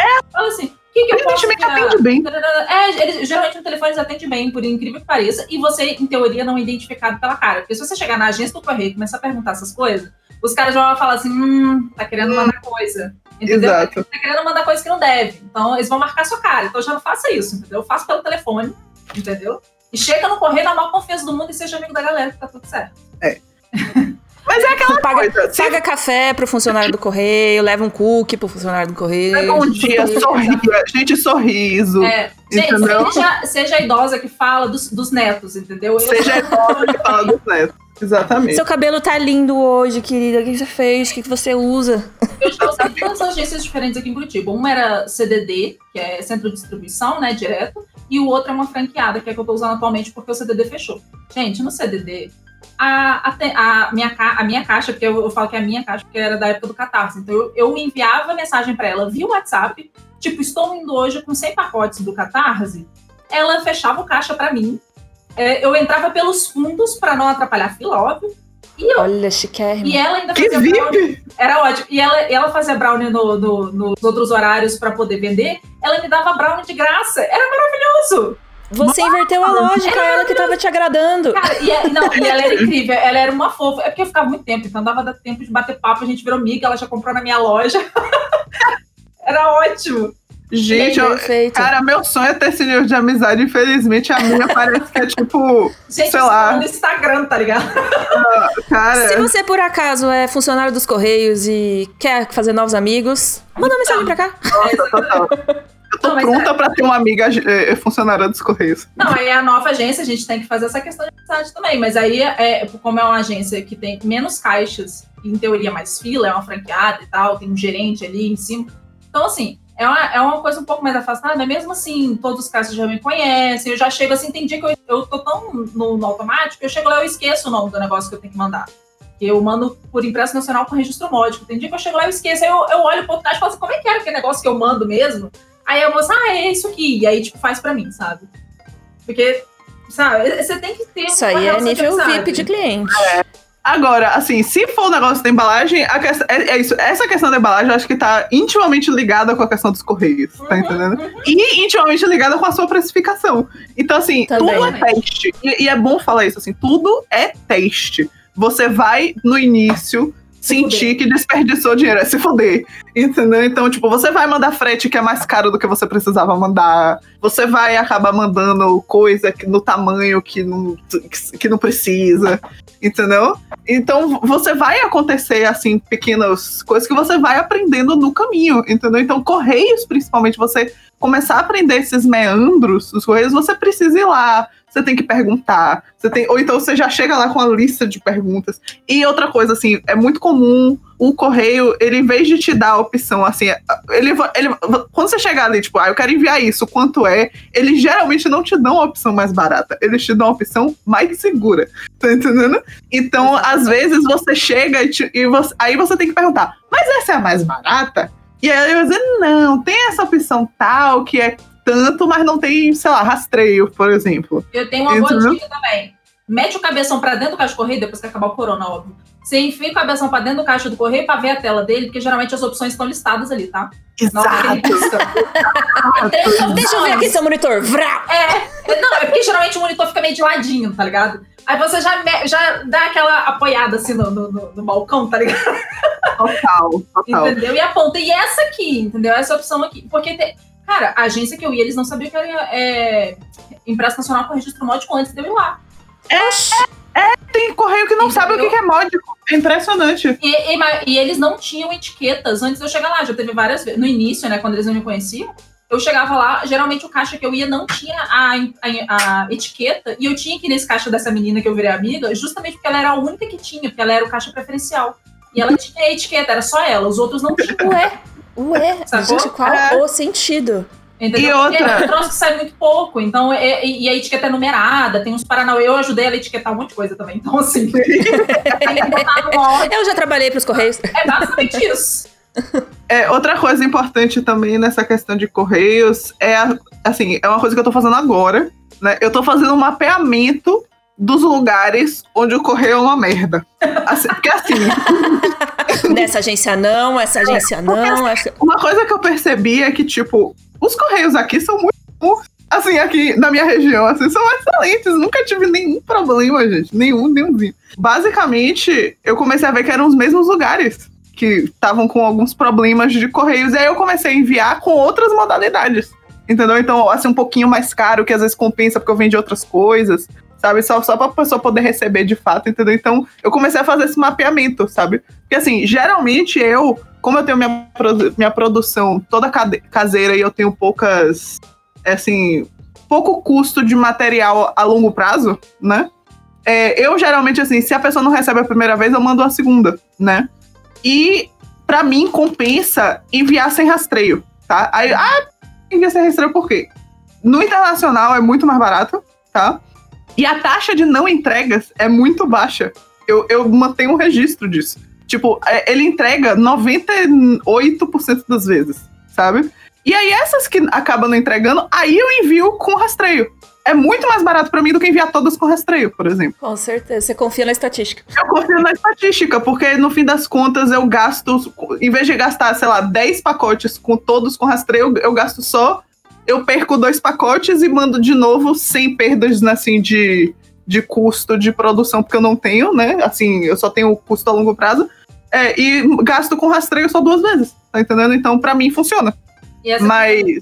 É, desculpa, essa questão de variar de agência para agência também é, é, é, real, porque é real. O, o, registro módico, em teoria, a agência só envia quando não está com muito pacote. Tipo, ela é um pacote sem prioridade, digamos assim. Então, de época de Natal, é, costuma atrasar mais, justamente por causa disso. E por isso que você tem que pegar uma agência que você vê que o pessoal é firmeza e vai mandar, porque tem muita agência, porque eles têm que catalogar lá dentro, eles têm um processo interno disso. Então, muitas vezes o pessoal não vai querer fazer esse processo, não vai querer não, né? Assim, tem priori, outras prioridades, tipo SEDEX, PAC, esse tipo de coisa, que é o caixa, né? E vai ter que mandar isso primeiro porque tem um prazo mais curto. Em teoria, o empréstimo módico, apesar de ter um prazo mais longo, vai ficar por último. Então, tem muitas agências que não vai querer pagar horas para o funcionário, se for o caso, ou é uma agência muito pequena, tem pouca gente lá dentro, é, na, na, dessa logística. Então, pode ser que atrás por causa disso. Então, depende realmente da agência, tá? É. Então, assim, é, é aquele negócio. Se você pode começar enviando, entendeu? Você pode começar. É, o rastreio aqui no Brasil, tipo, carta registrada. É, se você tá enviando só envelope, né? Você pode enviar por carta registrada, não tem problema, viu, gente? Você disse que é cartão de aniversário. Mesmo se eles abrirem. É insanamente mais barato. E mesmo se eles abrirem, eles vão achar que é um cartão de aniversário. Entendeu? tipo, eles não podem dizer que não é. eles não vão legislar em cima da arte digital de ninguém aqui. É isso. Então, tipo, você manda por carta registrada, é tipo 4 reais ou alguma coisa assim, sabe? E aí você pode mandar com rastreio. Aí você manda tranquilo, ou então você manda sem rastreio mesmo que chega. Tá entendendo? Tipo, a maioria chega. É, às vezes a pessoa, tipo, demora um tiquinho, aí a pessoa manda, tipo, ah, não tem rastreio, não. Eu falo, não, mas se não chegar em, sei lá, três, quatro dias, você me avisa e que eu mando de novo, por exemplo. Entendeu? Então, tipo, funciona para mim. Mas se você achar que quer mais uma segurança, ou então se o seu produto tem um preço alto, tá entendendo? Tipo, ele, ele é, tipo, vamos dizer assim, insubstituível. Tá entendendo? Você não tem como substituir ele facilmente ou sem a pessoa pagar de novo, senão você vai ter prejuízo aí você tem que pensar em seguranças maiores no envio. Rastreio, é, às vezes mão própria, dependendo do que é, entendeu? Então, por exemplo, eu tenho uma amiga que ela vende modelos impressos em 3D dos bonecos que ela faz. É, o negócio vai, tipo, num, numa caminha aveludada, feita a vácuo. Uh, que chique. E, tipo, o negócio dela é assim, 1.500, dois pau. O, um boneco, tá entendendo? Ah, daí o frete, caguei pro frete. Se for 50 é. reais, tá ok. É isso, se você gastar no boneco, você tem 100 reais pra dar no frete. Exatamente. Então, Com ela, certeza. Ela e esse cliente vai querer o rastreio, né? Vai. Exatamente. Esse cliente vai querer o rastreio, porque ele tá investindo praticamente nisso aí. Então, ela manda tudo por SEDEX, ela manda tudo com rastreio. Dependendo, o cliente às vezes exige mão própria Entendeu? Então, tipo, eu só no caso o correio só pode entregar na mão dessa pessoa, você pode exigir isso. Você pode exigir também notificação de recebimento. Tipo, você. É, a, o correio te manda uma carta, se não me engano, eu nunca usei, mas dizendo que entregou. Tá entendendo? Então tem, tem muitas assim, coisas que você pode tomar como medida para poder que seu pacote chegue em segurança. Mas tudo isso tem um custo. Se o, o custo valer a pena pro produto que você vende, ótimo. É. Se não, Se não, vamos de registro módico. É, pois é. Eu faço tudo no impresso nacional com registro módico, que ele tem um rastreio, tudo direitinho. E aí que eu tava até falando antes do unboxing, né? Tem, tem, tem relação com isso. É, porque os envelopes vão diminuindo o preço de acordo com que você vai diminuindo eles. Se a pessoa compra 5 reais, 10 reais de adesivo no meu site, aí eu mando na carta, tipo, papel, é, envelope carta, sabe? Daqueles normais mesmo. Eu não envio nem no envelope bolha, porque, tipo, a pessoa não vai amassar adesivo. Meus adesivos são de vinil, não são nem de papel, então ele não amassa. Exato. Tipo de coisa. Então, é, é interessante também você, muitas vezes, eu, o que eu faço hoje em dia é pensar no inverso. Eu penso, eu tenho envelope desse tamanho, eu vou enviar, vai ter tal peso, então eu vou fazer um print do que caiba no meu envelope. Porque, assim, é igual a Gabi falou, você tem. Qual, qual é o tamanho do pôster que vocês têm aí, do print? 30 por 45. Então, você tem um print 30 por 45. Você vai ter um envelope pelo menos 30 por 45. Se eu não me engano, não faz envelope bolha nesse tamanho. Você teria que ser um envelope comum. Ele é mais fino. Até tem, mas ele é gigantão, assim. Gigantão Inclusive, e... eu tenho um fornecedor de, é, de, de envelope bolha, se vocês quiserem, eu passo pra vocês depois. É, tá bom. Eu Então, quero. E, e aí, se você tiver. eh, Aí, por exemplo, para uma pessoa que vai ter pouco. A Gabi vai ter altas quantidades porque é Revolution, né? Mas no caso, você está abrindo Ok, sua Maurício. loja. Você está abrindo sua loja. Gente, não faça acima de A4. A3 já é complicado, porque vai ter correio querendo ver o que é, porque você vai enviar como é, o Sim. registro módico, assim, é, tem que resumir um pouco. O registro módico não é igual a carta registrada. Carta registrada, você pode enviar qualquer papel, em teoria. Registro módico, você tem que enviar. é, Ele é um, sei lá, tem uma questão, questões de governo lá, que é, em teoria, para livros. Incentivo ao livro, leitura, esse tipo de coisa. Porém, na categoria registro módico, pode ser enviado livro, revista, é, malote de não sei o quê, cartão de final de ano, é, flyer, tinha, tipo, santinho de político, pode enviar uns troços assim com registro módico, sabe?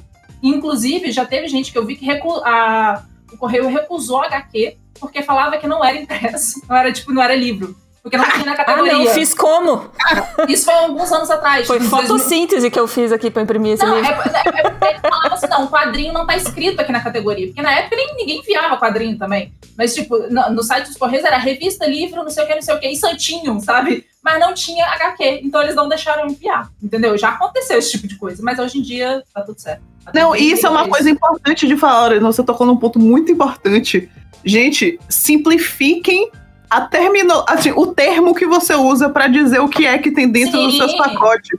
Teve uma vez que eu pedi pra minha mãe enviar um pacote pra mim. Era é tipo, era, sabe aquelas compras que tipo fora do início do mês, que é uma galera muito aleatória que compra, aí você tipo, sei lá, duas ou três compras fora do bolo, sabe? Hum. E aí, tipo, eu falei, ô mãe, envia pra mim, você já vai no shopping, não sei o que. Ela falou, só que minha mãe calhou de. A mulher perguntou o que era, e minha mãe calhou de dizer, ah, são os desenhos. Nossa. São tipo arte. Era. Bicho, não fale que é arte. Sabe por quê? É Porque revista. é um negócio insuportável de enviar e eles acham que é obra de arte. Tá entendendo? Tipo, você enviar obra de arte pelo correio, tipo, quadro pintado acrílico de um pintor famoso, não sei o que, todo fechado. Tem um procedimento, assim, eu não quero falar o palavrão, mas tem um procedimento pra falar. e eles ficam. Aí eles veem aquele envelope A4.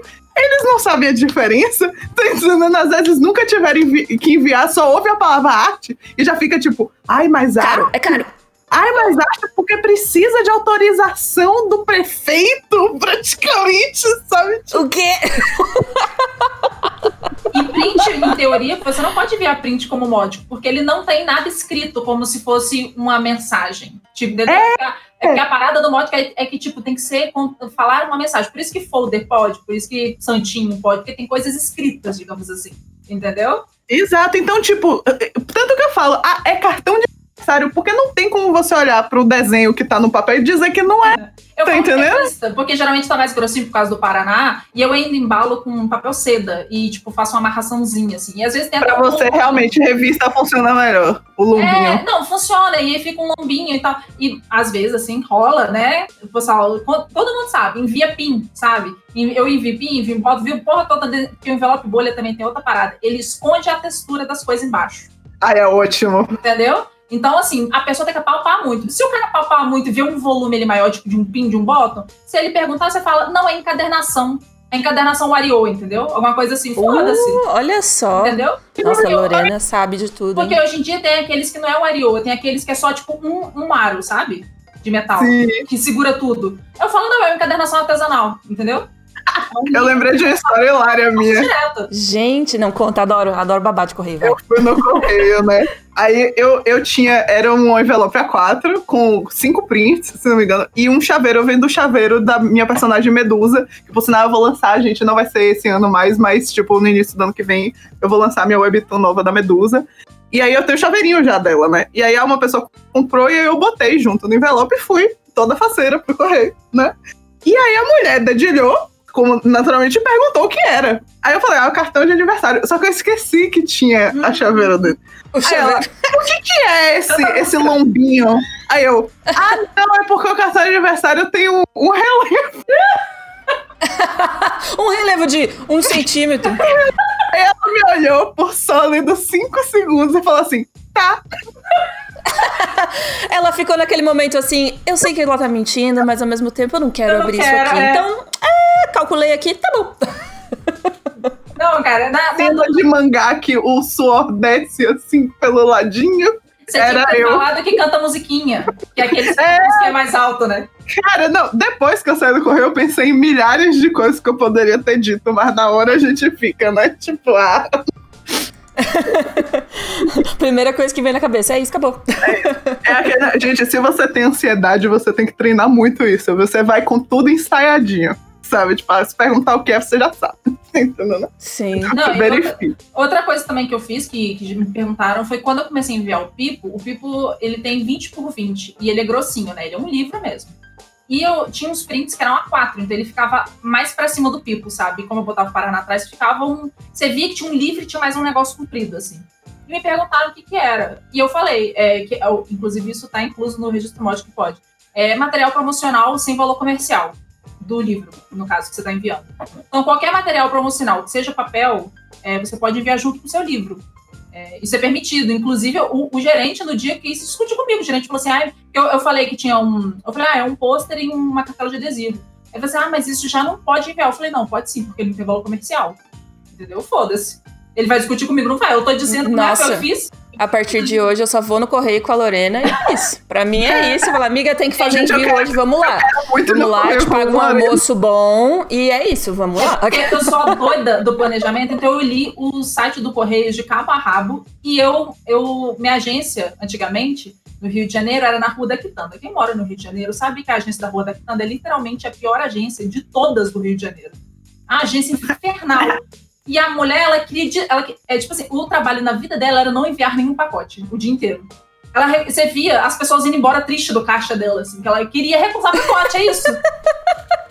Fui contratada pra isso. É, foi Aqui não. Exatamente. Então eu tive que aprender tudo pra rebater. Eu já bati boca muito com ela lá, mas hoje em dia é tudo, hoje em dia é tudo na paz aqui em Curitiba, porque o pessoal é gente boa. Graças a Deus. É isso, e é aquela coisa. Experiência de correio, gente. Você vai ter pacote recusado em algum momento, você vai discutir com funcionários correios em algum momento. Minha mãe ficou muito nervosa, inclusive, no dia que o pacote foi recusado porque ela falou errado. Então, tipo, você vai adquirindo experiências com isso aí, sabe? Tipo, hoje em dia eu entro como se eu fosse dona dos correios. tá Nossa, eu entendendo? entro lá. Você tem que entrar com confiança, tá entendendo? Não, não de cabeça abaixo. Você chega lá, entendeu? Sorri, seja educado com a pessoa, entendeu? Se você não souber de alguma coisa, pergunte. Se ela não souber, é um mau sinal, entendeu? Aí você pesquisa na internet. Entendeu? Então tem muitas coisinhas assim que. Ah, ah, e outra, dependendo do dia e do funcionário que você pegar, eles mandam de jeito diferentes. Uhum. Tá entendendo? Já vi funcionário que quer declaração de conteúdo até para produto nacional e outros que nem faz declaração de conteúdo nem para os produtos internacionais. Tá entendendo? Então, tipo, vai depender e você tem que se adaptar. Você tem que estar preparado também. Exato. No você tem que Google estar pra preparado. isso. Porque, tipo, envelope você não manda declaração. No módico não tem declaração. E se ele te pedir, fala, não, é porque não precisa, é só Sedex e PAC. Exatamente. Eu já chego no correio dando boa tarde pra todo mundo. Pô, fulano tá de férias. Nossa, quanto que ele volta? Eu, conhe- eu sou cliente da casa, É, tá gente, não, eu decoro o nome das pessoas no crachá, eu juro por Deus, gente. Não é. Não, e cara, é Tá sério, certo. sério, real oficial, sejam amigos Tá certo. dos Correios. E pior que sabe, no final, é legal ir no correio, entendeu? Porque, Nossa, eu gosto também. estressante, entendeu? Teve, tem juro, eu, juro pra vocês, a, a Gabi sabe de qual correio eu provavelmente vou falar. Tem o, o correio daqui, inclusive bom vocês colocarem isso no curso. O, o correio, tem que ver se ele é longe, perto da sua casa, se você tem que ir de Uber. Eu geralmente vou de carro e o correio é dentro do supermercado. Por isso até que eu não fechei minha loja na quarentena, porque eu, eu vou no supermercado e passo no correio, é dentro do supermercado, eu já vou de carro mesmo, é tranquilo. Uhum. Cara, eu já deixei pacote no correio porque tava com fila, fui no supermercado, voltei e paguei. Entendeu? Já rolou. Vantagens. Entendeu? Vantagens de, de ser ir sempre no mesmo correio Exatamente, também. né? porque as pessoas consideram, ah, posso deixar aí, porque tá com fila e eu vou fazer compra. E aí você vai e faz compra e volta. Então, o, o tempo que você demora pra ir correr, por exemplo, a Mari, eu sei que ela vai de. porque ela leva muito pacote de uma vez, e aí, se eu não me engano, ela vai de Uber também. Então você tem que botar isso no custo. A Joana provavelmente deve ir de Uber também. Você tem que botar É, isso no eu ia, né? Hoje em dia eu pago alguém pra ir pra mim, porque eu ainda tô em isolamento, mas enfim. Também tá no custo. Também tá no custo. Na verdade, assim, o dólar aumentou tanto, gente, que, tipo, Que agora tudo é custo. eu pago é pra sério, todo é. mundo. vocês não estão entendendo. O dólar aumentou porque eu teria que ter aumentado os preços das, minha, das minhas coisas na lojinha brasileira. Só que o dólar aumentou tanto que eu não precisei aumentar o preço, porque o que eu ganho na minha loja americana compensa o, o, o que eu ganho menos na lojinha brasileira. Então eu falei, olha, cara, eu vou deixar assim pra eu vender mais, sabe? Com certeza. Então, se você pensa que se você aumenta um dólar, você ganha seis reais a mais, é tipo, mano. É, exatamente. Tipo, eu Né? aumentei um dólar pra, só pra compensar um pouquinho o, os paga, o pagamento do PayPal, né? Que, que ajustou as taxas em 2020. Então, eu tô. Pra você ter uma ideia, um print meu é 9 dólares. É super barato pra eles, tá entendendo? E pra mim, eu ganho muito dinheiro com print, tá entendendo? Sim, porque você vende, acaba ganhando mais do que vendendo um print pro Brasil, porque você cobrar 60 reais num print aqui, a não ser que ele seja de ouro, é caro, né? Exatamente, exatamente, é muito caro. Então eu deixo aqui meus prints A4, na, na é, A4 um pouquinho menores, assim, na faixa dos 20, 25 reais, entendeu? Porque eu lamino, né? Faço todo. Então, aí o papel que eu uso é bonzinho, entendeu? Então, print durável, com qualidade boa. Ele tinha que ser um pouquinho mais caro por conta desses custos maiores de transporte por causa da pandemia. Só que, tipo, o que eu vendo internacionalmente paga. Então eu não aumentei o preço, entendeu? Nossa, você tá me deixando aqui, ó, no gás pra investir nessa loja internacional, viu? Porque a gente não tava muito animado com essa perspectiva por causa da parte burocrática, mas realmente olhando por esse lado, fica um negócio assim, atraente, atraente. parte burocrática começa, assim, porque assim, tem duas modalidades principais de envio internacional, tá? Que é documento e mercadoria. Documento, você pode enviar qualquer papel, na real. Tá entendendo? Porque assim, é, uma pessoa que tá enviando, sei lá, um cartão de aniversário não vai pagar como mercadoria, tá entendendo? Então eles enviam como documento. É, o documento ele tem quatro modalidades: Standard, é, Priority, Premium e um lá. Eu que esqueci. Que também, tipo, o, eu mando sempre em Standard ou Economic, tipo, econômico, sabe? Que é super barato. É 8 a 10 reais. Que se você parar pra pensar, pra mandando até, sei lá, pra Austrália, eu tô pagando, sei lá, no máximo 12 reais pra mandar pra Austrália. Nossa, isso é muito absurdo, né? Imaginar que, tipo, pro, sei lá, Paraná, é, Piauí, o frete pode ser 90 reais e você consegue mandar pra Austrália por 12. Pois a questão é documento. Se por qualquer motivo o seu pacote virar mercadoria, aí é que você começa a ter problema. Porque eles começam a exigir certas coisas, informações de que, para quem você está entregando, certo? Então você vai precisar de telefone da pessoa, endereço. Às vezes você precisa de algum tipo de número de identificação de documento, que é uma coisa geralmente difícil de conseguir, porque aqui a gente dá CPF até pra lojinha suspeita de, de- do- da internet, né? Lá, que, por exemplo, nos Estados Unidos, eles têm o SSR, né? O, o SSN, Social Security Number.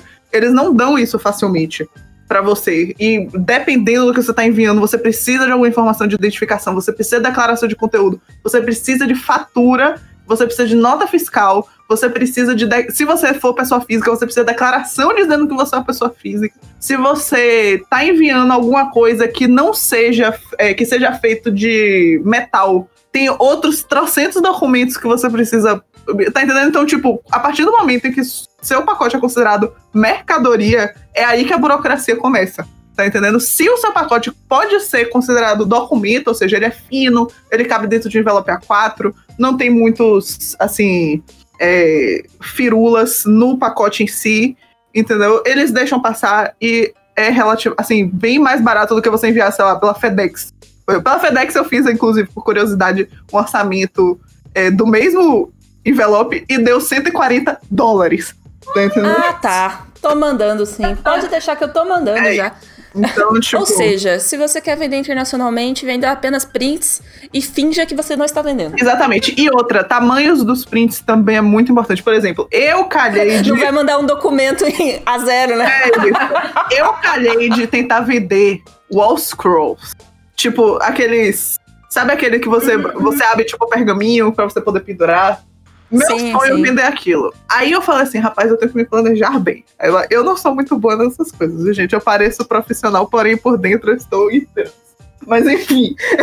É, aí eu comecei, aí eu orcei o All Scrolls, vendi, fiz o, o coisa no correio, foi tudo bonitinho, eu vi o tubo, né, pra enviar e tal. Eu falei, não, vai dar tudo certo. Fiz, aí eu botei o preço lá em dólares. É, aí fiz uma pré-venda. Não vendi muito, não, vendi três. Aí eu falei, tá, mas é ótimo pra testar, sabe? Eu fechei logo, foi uma semana só, deixei vendendo, aí eu fechei e falei, não, vamos tentar esses três. Rapaz, foi tanta dor de cabeça que eu nunca mais abri de novo pra venda. Porque no fim das contas, eu tive que. O tubo tinha um tamanho que eu não tinha visto no, no, lá no correio, que tem um tamanho máximo específico. Eles tiveram que abrir lá, eles tiveram que botar o tubo dentro de uma caixa comprida. Pra, e aí eles tiveram que tirar todas as etiquetinhas que eu tinha feito para botar na caixa comprida lá. E eu tive que pagar pela caixa. E eu tive que pagar pelo negócio. Aí quando eu cheguei lá, pe... aí acabou que o peso deu completamente diferente. Aí eu tive que pagar quase que o dobro do frete que eu tinha previsto, né, no, no site dos Correios. Não confie naquele negócio. Entendeu? Então, aí acabou que, no fim das contas, eu fui fazer os cálculos do. Assim, eu tava achando que eu ia sair do prejuízo, mas no fim das contas, o meu lucro foi de um real.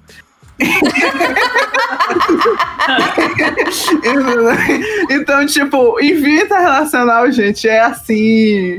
Uma, uma coisa, sabe? Então aí eu falei assim, cara, eu não tenho como fazer isso durante a pandemia, por exemplo. Então eu fechei a venda dos Wall Scrolls, eu só tô vendendo print A4, porque eu falei assim, rapaz, não tem condições de eu fazer isso sem ter, tipo, um controle maior de para onde eu tô indo. E, sabe? Porque eu ainda tô em isolamento, eu, tô, eu, moro com minha avó que é muito idosa. Então eu tô evitando, assim, ao máximo sair de casa. Eu não tenho como resolver isso, simplesmente. Então, mantenha-se simples se você quer enviar internacionalmente sem experiência, sabe? Tipo, eu acho que até nacionalmente também é bem válido.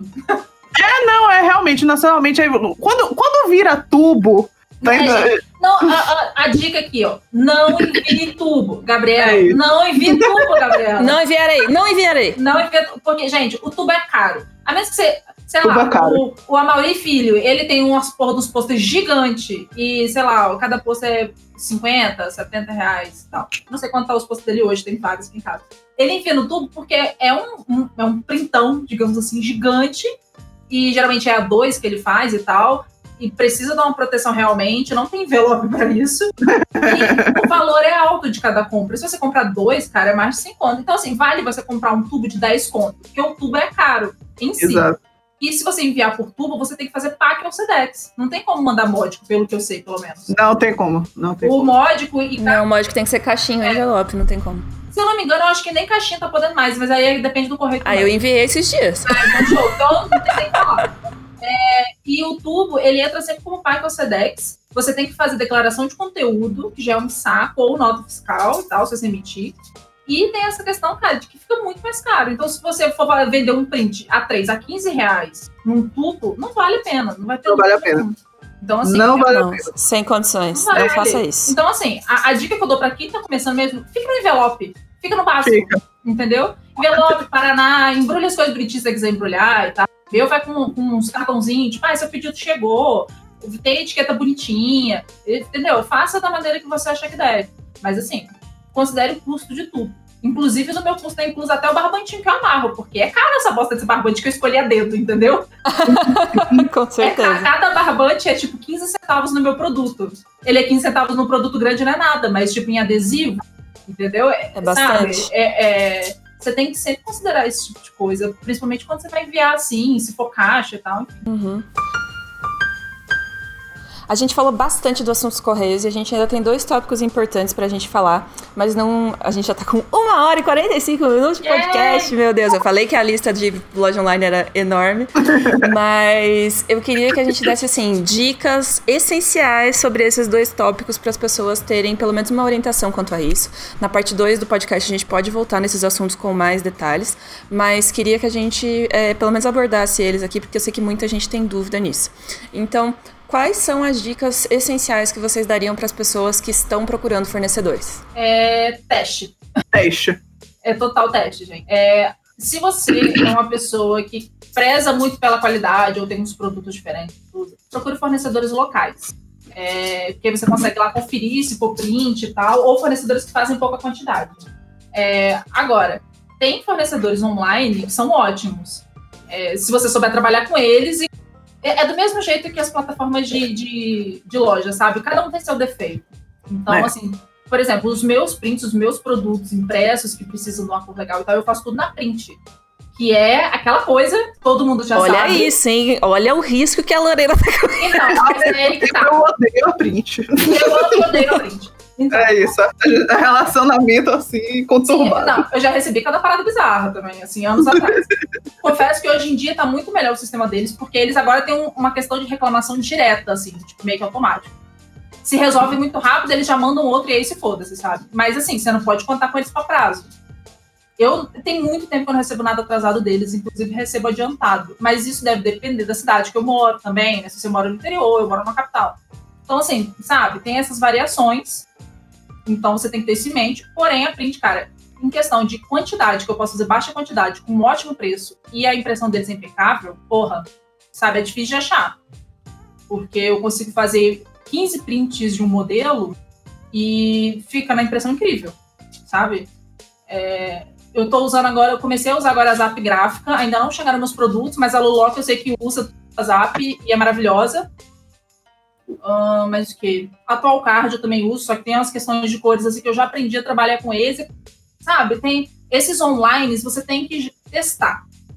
O pessoal o, o, mais da cidade, assim, você consegue pedir prova, por exemplo. Sempre peça prova se você for fazer uma quantidade grande de alguma coisa. É, o Pipo, por exemplo, eu resolvi fazer aqui em Curitiba. Eu tinha a opção, ia fazer no Juiz Forana até, que é em Minas, se eu não me engano. Em Juiz Fora, se eu não me engano. Mas eu resolvi fazer em Curitiba porque eu queria ver a prova física dele aqui, sabe? Então, assim, esse tipo de coisa que você tem que manejar. E se você for o seu fornecedor, você tem que saber a questão do maquinário que a gente já falou antes. Daí a Joana já vai saber falar melhor, provavelmente. É, no meu caso, é, assim, eu não tenho muito fornecedor de impressão, né? Porque eu imprimo tudo em casa, porém, eu tenho muito fornecedor de material, né? Papel, adesivo, é, papel adesivo, é, foil, BOP também, né? Que eu uso muito aqui é, fornecedor, é, não é bem um fornecedor, mas ao mesmo tempo é uma pessoa que você está sempre em contato, que é técnico de reparo de impressora, né? Enfim, é, é teste também, igualzinho, assim, por exemplo, é, eu ando comprando muita coisa online por conta da pandemia, né? Então, como eu não tô saindo muito, eu não tenho uma conta o Mercado Livre virou meu melhor amigo. Inclusive, é, eu aumentei meu story no Mercado Livre, assim, insanamente, a ponto de estarem com frete grátis pra mim. Pra mim também, pra mim também. É, então, tipo, eu tenho agora os meus fornecedores favoritos de certos papéis, porém, eu tive que testar. Por exemplo, ah, eu tenho esse fornecedor novo que tá vendendo papel vinil, portanto, é, mas eu não conheço papel vinil. Eu primeiro procuro informações, por exemplo, do vendedor peço mais informações sobre o papel vinil que eles têm, o adesivo vinil, por exemplo, que eles têm. Aí eles me falam, você quer. Aí eu peço uma quantidade pequena, por exemplo. Aí eu gasto aí, sei lá, uns 20, 30 reais, aí ele envia, né, o papel, e aí, tipo, por exemplo, teve uma, uma vez. Essa do vinil, inclusive, foi um, uma dor de cabeça, porque o que ele me viu não é vinil e ele tá vendendo com vinil. Tá entendendo? Aí, Safado. Eu tô com 40 folhas de papel adesivo aqui que não serve pra nada entendeu? Porque o cara disse que era vinil, não era, entendeu? E aí eu achei depois a fornecedora de vinil, que é a minha favorita, que é a é, Safira Print, que vende insumo para impressão. Excelente a qualidade do vinil que eles têm, entendeu? Então eu só compro deles, por exemplo. E é tudo online. É, o papel fotográfico, que foi assim, o mais problemático para mim, porque é o único papel que minha mãe não trabalha. Minha mãe trabalha com diversos fornecedores de papel, desde, sei lá, importados italianos até papel nacional. Ela literalmente conhece todo mundo da área de produção de papel. Só que o único papel que ela não trabalha é papel fotográfico. que é o único papel que eu queria. E aí, Poxa, mãe. fornecedor de papel fotográfico. Eu testei, gente, eu acho que uns cinco fornecedores. Uns cinco ou seis. Então, procurando um papel assim que mais melhor servisse as minhas necessidades. Claro que eu tenho facilidade, porque mesmo que minha mãe não use, tem saída de papel aqui em casa, tá? então nunca é um desperdício. Só que eu testei, eu comprei quantidades pequenas. Eu comprei, por exemplo, cinco folhas se pudesse. Se não pudesse, dez folhas. Tá entendendo? Aí eu fazia testes de impressão e via. Agora, por exemplo, eu tô no processo de testar foil, né? Pra eu poder fazer laminação dourada dos, em alguns prints que eu tô planejando.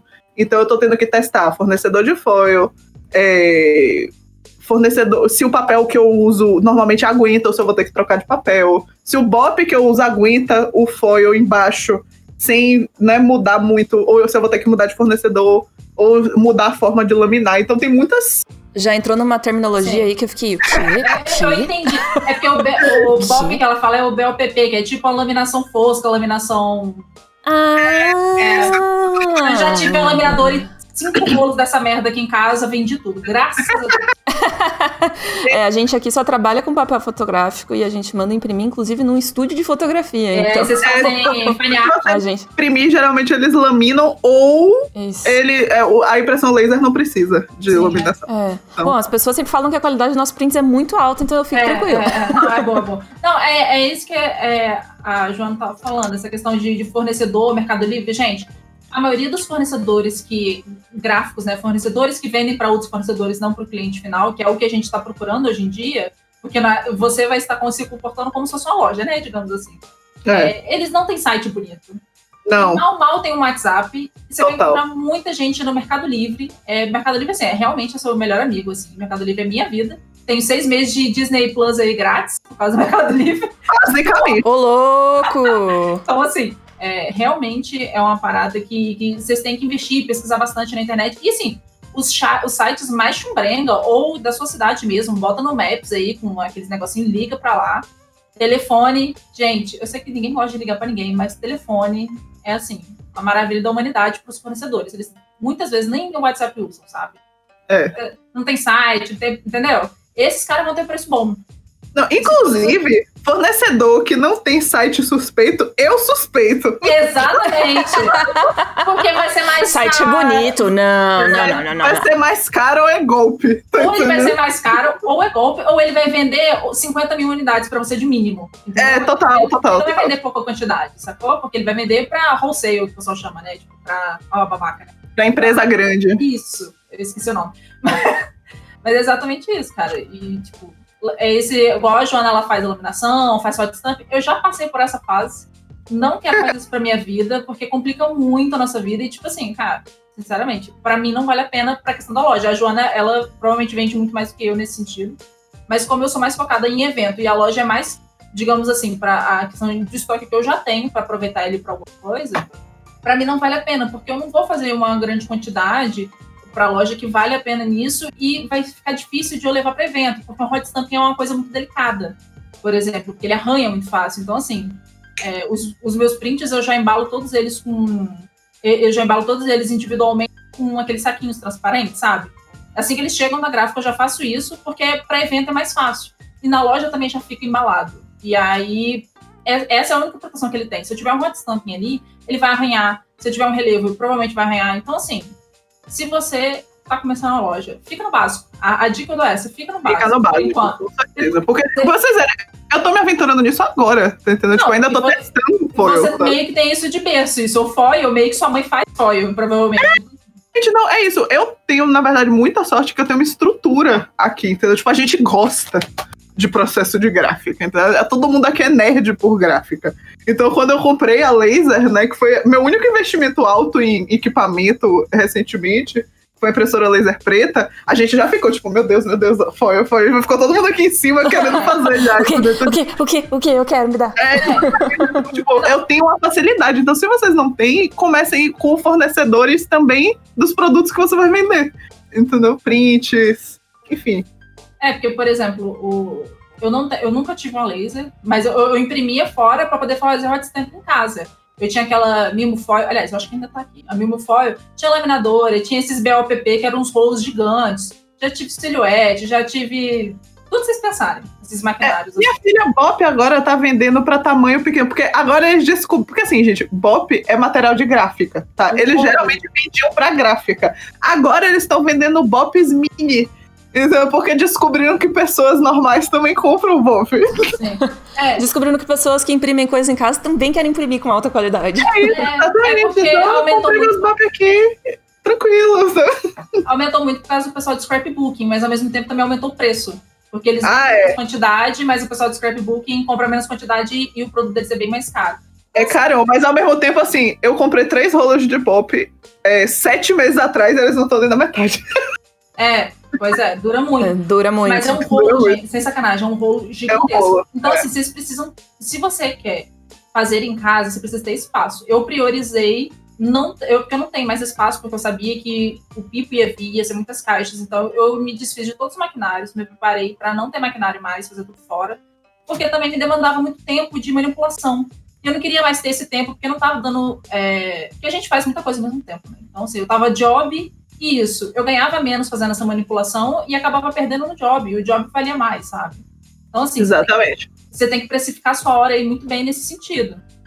Então, eu terceirizei, preferi pagar para outra pessoa fazer, para eu me focar, para eu focar no que realmente deve, que é tipo, ah, divulgar a loja, fazer o marketing. Não adianta você fazer a loja e não divulgar em lugar nenhum, que nem eu faço.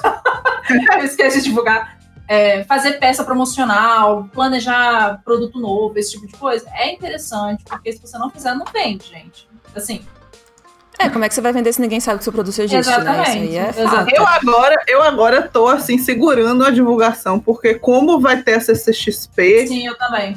eu tô assim, eu tô atualizando o produto que eu não quero vender imediatamente, tanto que eu botei um monte de etiqueta de pré-ordem pra galera não comprar, porque o Wix, por sinal voltando na desvantagem, o Wix tem a desvantagem de que ele não fecha a loja, que nem o Ilúria. Entendeu? Então, ou você tem que deletar o mostruário para as pessoas não comprarem, ou você tem simplesmente que não divulgar. Olha que absurdo, não deixa nem você ficar ali, né, com a, uma, uma vitrine. Não, eles falam assim: ah, não, cria uma página alternativa dizendo que tá fechado, mas é mentira. Porque se você criar uma página alternativa, ele cria uma outra URL pra página alternativa. Então, se você Ah, não. daí não vale, né? Isso aí acaba não funcionando, porque eu tenho que mudar o URL em todos os lugares. Tá entendendo? Não faz nenhum sentido pra mim. Aí eu falo, olha, quer saber? Eu, eu- E as pessoas compram em momentos muito específicos de mim. É sempre no início do mês e no final do mês, sabe? O meio do mês geralmente tem assim duas ou três esporádicas, sabe? Então eu fico bem tranquila nesse sentido. E é só não divulgar que as pessoas não compram. tá É, exatamente. Então, assim, se você tá, tá pensando em abrir uma loja, pense no tempo de divulgar. Porque eu, por exemplo, eu boto as coisas lá, só que eu não tenho saco de fazer peça de divulgação. Gente. Vocês veem minhas peças de divulgação, são totalmente safadas. Porque eu tenho preguiça, é real. Assim, eu- porque eu já tô tão cansada de job, de produto, de não sei o quê, que chega na hora de divulgar, eu já tô exausta, sabe? Então, é, pensa nisso também, porque é, aquela coisa, foi o que eu falei desde o início, tempo é dinheiro, então assim, e você vai estar cansado em algum momento de fazer isso, e foi o que a Jana falou também antes. Chega aquele momento de exaustão.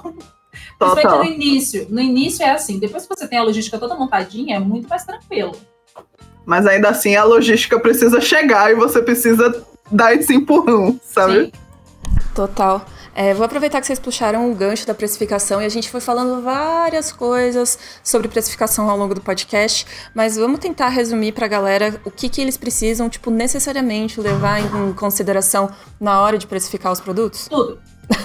Todas as coisas que envolvem o processo Exatamente. precisam ser levadas em consideração. A gente falou aqui, vocês têm que considerar no preço do print. É. E talvez se a gente pudesse acrescentar alguma coisa, seria é, mercado. Sim. Uhum. Porque não adianta, por exemplo, se tá todo mundo vendendo print por X, não adianta você vender por X mais 100, por a exemplo. menos que você tenha público para isso. A Nicho menos é que tudo, você tenha gente. público por aí. Nicho é tudo, exatamente. Nicho tipo, é se você for ultra badalado e as pessoas, tipo. É, é- é tipo o fenômeno Apple. As pessoas compram porque é Apple. Entendeu? Então. não importa o preço. É, Se você for o Steve Jobs, você pode vender um print a 200 reais, tá tranquilo. Se você não for, repense. é, exatamente. Assim, tem, tem coisas a se considerar nisso, porque você pode ser uma pessoa é, que não é badalada, tão badalada, mas a questão é que você também tem muita gente que usa isso como questão de marketing, né? É, são prints limitados e não vai ser reimpresso. Eu acho que a Mari faz isso, inclusive, mas o dela não é questão de marketing, eu acho que é mais porque para não ter que refazer estoque, porque ela adora fazer produtos novos. Eu já não tenho muito saco de fazer produto novo, na real. mas é, aí geralmente ela não faz estoque de nada. Então, assim, quem comprou, comprou, quem não comprou, não comprou mais. Isso também é uma, é uma questão de marketing que também envolve sua precificação. Porque se você for uma pessoa badalada e você fizer isso, você consegue cobrar um pouco a mais, porque vai ter público para isso. exato. Mas mesmo assim, tipo, o ideal é você não desviar tanto do mercado. Sim. sabe? É, e por exemplo, é, eu conheci ah, o Felipe Marchiori. Ele foi meu colega de Game XP no ano passado. E ele é uma. você tem consideração público. E no caso dele, ele considerava muito bem o público. Por quê? O público dele geralmente era mais infantil, pré-adolescente e otaku. E ele vendia os prints dele, eu acho que eu acho que era mais barato. Eu não lembro se era o A5 era 5 reais. Era uma parada assim, era muito barato. Só que em compensação, cara, eu fiquei do lado dele. A mesa dele não ficava vazia. Ele vendeu que nem um desgraçado. Então, assim, em evento, principalmente, você percebe essa diferença, porque a gente vê a diferença, entendeu? É, então, ele preferiu vender na quantidade do que na. No, no- não na qualidade, porque a qualidade também era ótima dos filmes dele, mas ele provavelmente fez uma quantidade maior e conseguiu ter um preço mais em conta de custo e, consequentemente, um preço mais em conta para venda, entendeu? E se você parar pra pensar, é muito inteligente da parte dele, porque se ele vende mais baixo, considerando o público dele, que geralmente Sim. é um público que tem um orçamento bastante limitado, né?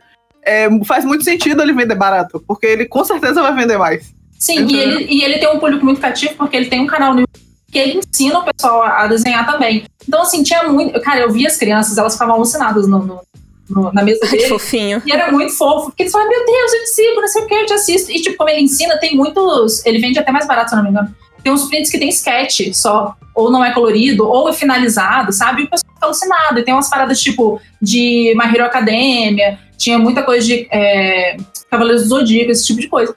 Cara, as crianças ficavam alucinadas e os pais também compravam quando era coisa antiga, tá ligado? Que era muito incrível. Então, assim, a estratégia é completamente diferente. Mas ele também vendia muito. Então, cada, você tem que estudar o seu público, ver o que é atrativo para ele e ver quanto ele pensa em pagar, o, quanto de valor ele vê naquilo, sabe? Quanto de questão monetária que ele também tem.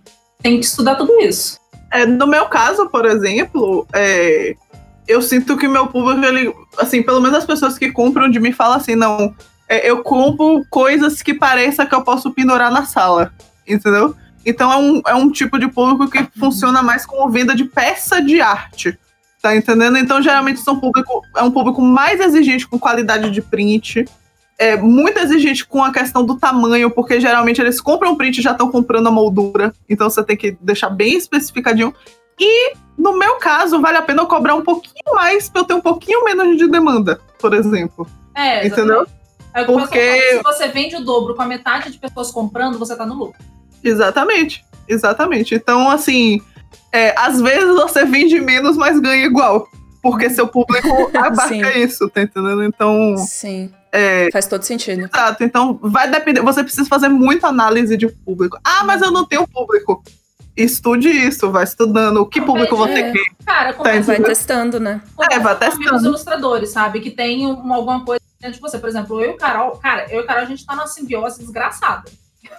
Tem coisa. Só pra falar que essa Carol é a Carol, Carol Hempt, tá? Pra quem não sabe. Inclusive tá com catarse aberto também, vai lá. Enfim. Mas, tipo assim, é porque o nosso estilo não necessariamente é parecido, mas a gente percebeu que o nosso público é. Então, assim, a gente fica o tempo inteiro se conversando. Você acha que isso aqui vai sair? Você acha que isso aqui não vai? Quanto você acha que eu devo colocar o preço disso? Entendeu? Porque a parte de royalty, digamos assim, de cada artista, do quanto você vai colocar de valor de lucro no seu produto, depende de você. Entendeu? Sim de qual a sua percepção. A, o cliente tem percepção de valor do seu produto. Se for um produto de baixa qualidade, ele vai ter uma percepção diferente do que se for um produto de alta qualidade. Então, entrando nisso também, eu, eu, Lorena, e Carolina também, porque foi ela que me ensinou isso, a gente faz o print sempre em 300 gramas. Puxei 300 gramas. Se você fizer um print menor, aquele print molenga que você pega na mão e ele dá aquela bandeada para trás, sabe? Aquilo dá uma impressão diferente do que se você pega um print, ele já é durinho, sabe? Ele já tem aquela impressão de posterzinho. E a pessoa nem precisa botar moldura se ela não quiser, ou não tiver dinheiro para isso, sei lá. Porque o print ele já, já fica bonito como pôster, sabe? Sim, sim. Então, assim, é percepção de produto. Se você tem um PIN, por exemplo, o PIN é um, um produto mais caro. É, se você tem um PIN que ele, ele foi importado, inclusive, gente, pesquisem importadores da China depois que o dólar baixar, porque o preço é ótimo, a qualidade é incrível você tem a qualidade incrível, ou se ele é um PIN feito que você vê que a qualidade dele é ruim, você não vai conseguir vender os dois no mesmo valor, entendeu? Então, assim, se preocupe com a qualidade dos seus produtos de acordo com o seu público. Seu público é um público que não se importa com qualidade, pô, vai fundo. Faz o mais barato e é isso aí. Pois Agora, é. Se, se, você acha que seu público é um público que, se, que liga para isso, então você tem que investir na qualidade mesmo, porque senão não vai bater uma coisa com a outra. Tem que ser compatível. É, inclusive, eu tenho história boa com isso também. É, quando eu conheci meu público melhor e vi que eles eram realmente, tipo, mais interessados na ideia da peça de arte, né? Antes eu vendia um print, ele era um pouquinho mais mole. Ele não era, tipo, molenga, mas ele era, assim, se não me engano, 220 gramas. E aí, tipo, quando eu comecei a ver que a galera queria mais qualidade, né? De impressão e tal, aí eu aumentei. Eu uso hum. 280, 240. O papel fotográfico tem uma particularidade interessante que é, às vezes ele tem uma gramatura menor, só que ele é tão rígido quanto, sabe? Por exemplo. Então, tipo, eu tenho aqui um papel fotográfico excelente, 240 gramas, mas ele parece que tem 300, sabe? É porque, então... na verdade, o nosso parâmetro é o coucher, e o coucher é molenga. É, exato. O coucher, ele é muito mais molenga, é, dependendo do, do, de onde você vai, né? Então, o. Tem toda essa questão. Eu comecei a vender mais quando eu mudei a qualidade da impressão. Agora, meu objetivo principal tá sendo, tipo assim, como é que eu posso incentivar as pessoas a compartilharem os produtos que elas recebem? Hum. Sabe? Porque, tipo, eu sei que elas recebem, mas o meu público, eu acho que ele é um pouquinho introvertido. E aí meio que não coloca sim, a porcaria sim. do do Instagram e, quando e recebe. o lance do, do boca a boca faz muita diferença, né? É, cara, faz muita diferença e eu não tô conseguindo fazer com que eles postem, tá entendendo? E eu não sei porque, justamente, tipo, o, o, porque o pacote é muito simples, e a pessoa não tem aquela necessidade de filmar. Mas então, se o pacote é muito simples e as pessoas não têm essa necessidade de filmar, eu preciso incentivar de outra forma, por exemplo. Eu pensei até num cartãozinho que eu vi até que a Luloca faz. Eu peguei Sim. essa ideia da Luloca. Que ela bota um cartãozinho do lado incentivando a pessoa a compartilhar o que ela recebe, sabe? Eu achei muito legal isso. Vou tentar implementar para ver se dá certo. Se der certo, eu informo. É, gente, seja cara de pau. Às vezes o, o, cliente gosta. Se o cliente gostar do seu produto, ele vai gostar de você. Se você colocar assim, por favor, compartilhe nas redes sociais para me ajudar, muitas vezes ele vai fazer isso. Entendeu? É, exato. Às, às, vezes, a, às vezes a gente acha que tá incomodando. Isso é uma coisa que você tem que lutar contra muito. Tipo assim, nossa, eu vou estar tá incomodando se eu divulgar minha lojinha? Não. A gente é lotado de o tempo inteiro. Ninguém vai ficar preocupado ou bravo com você se você tá divulgando sua lojinha. Só vai ficar puto se, sua, se a, a propaganda da sua lojinha vier no meio de um vídeo YouTube. sim, sim. E não pode ser uma propaganda enganosa também, né? Então é, é só isso. É, se você presta um bom serviço, se o seu produto é legal, se você fala assim, poxa, é, divulga pra me ajudar, ou sei lá, faz um cartãozinho legal e tudo, a pessoa vai ficar feliz de ajudar. Se tiver um unboxing legal, ou mesmo se não tiver, se você pedir, a pessoa fala, eu, sei lá, um jeito que eu acho muito legal que eu já vi pessoas fazendo é tipo assim, nossa, eu ia amar ver onde você colou o seu print. A pessoa vai tirar foto na parede. Nossa, eu vou até anotar isso. Entendeu? Peraí. Menina, eu tô com a caneta na mão agora. falar assim, posta o pedido que você recebeu, é tipo assim, eu quero ver onde você colocou o seu print, entendeu? É, é a questão de interação sua e da pessoa. Só que a pessoa naturalmente vai postar onde? Nos stories. E aí você consegue compartilhar, sacou? Exatamente. Amei. Peraí. Você tá anotando. eu, tô... eu tô real oficial anotando isso, porque tipo, é literalmente o objetivo. Eu nem lembro gente, de falando isso, mas eu achei muito legal. Eu já tinha feito as minhas técnicas, então não pude mudar, gente. muito bom, muito bom. Pra gente encerrar esse episódio de podcast, que eu tenho certeza que vai ajudar muita gente. Esse aqui eu não tenho nem dúvida, porque a gente falou de muitas coisas essenciais. E para quem tá perdido no lance da lojinha, eu acho que isso aqui vai dar um direcionamento e um horizonte muito grande, assim. A pessoa vai até sentir um alívio, eu acho, quando ela terminar de ouvir e falar, nossa, obrigada, obrigada. Ou ela desiste de vez, né? Que a gente também ajudou. Das duas, uma, né? Aqui também a gente fez um filtro, né? Fizemos um funil aqui dos corajosos, começaram a ouvir o podcast. Chegou ali na parte dos correios, quem, quem já desistiu, já desistiu. Quem quem tá aqui é porque tem força de vontade. Abandonar toda a esperança, ou voz que isso. e pra gente encerrar o podcast, eu vou fazer com vocês uma brincadeira que eu faço nos podcasts que eu gravo geralmente, que se chama De Frente com a Gabi. E basicamente eu vou fazer uma pergunta e vocês têm que responder da forma mais sucinta possível, de preferência com uma palavra ou duas. ok? É tipo bate-bola, jogo rápido. Medo. Vocês estão prontas? Tranquilo, tranquilo. Primeira, uma loja online que você ama. A do Ross Draws. Nossa, eu nunca vi a loja online dele. É maravilhosa. Adoro. Adoro os e produtos. E a sua, Lu? Uh, cara, atualmente a loja da Luloca. Depois que ela refez, Show. ela tá incrível.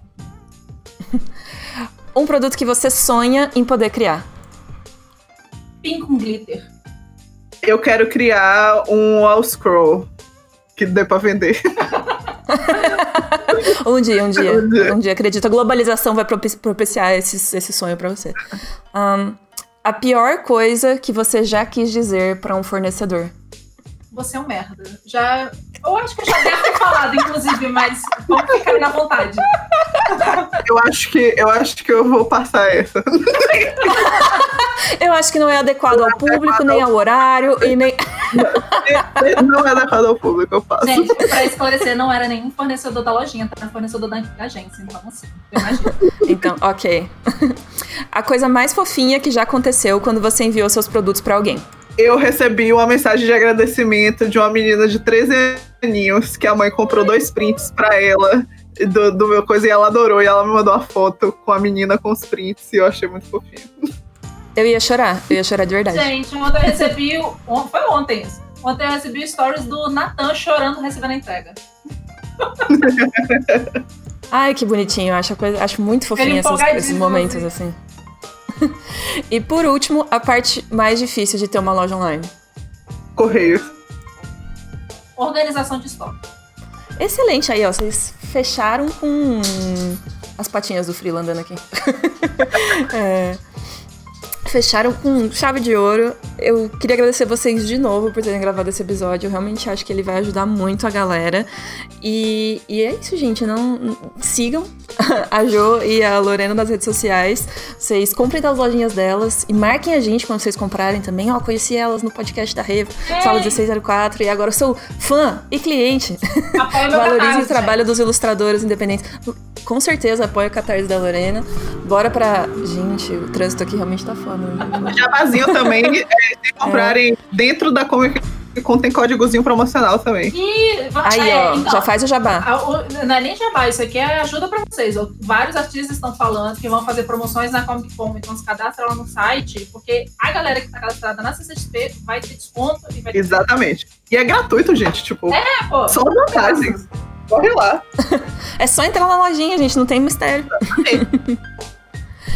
Então é isso. Obrigada, meninas, pela gravação do podcast. Pessoal, se vocês tiverem mais dúvidas sobre loja online, já deixem aqui nos comentários pra gente tentar responder no próximo episódio que a gente for gravar sobre esse assunto. Se vocês têm indicações também de fornecedores ou alguma coisa no podcast chamou a atenção de vocês, vocês quiserem dar uma opinião sobre isso, os comentários do YouTube estão a seu dispor.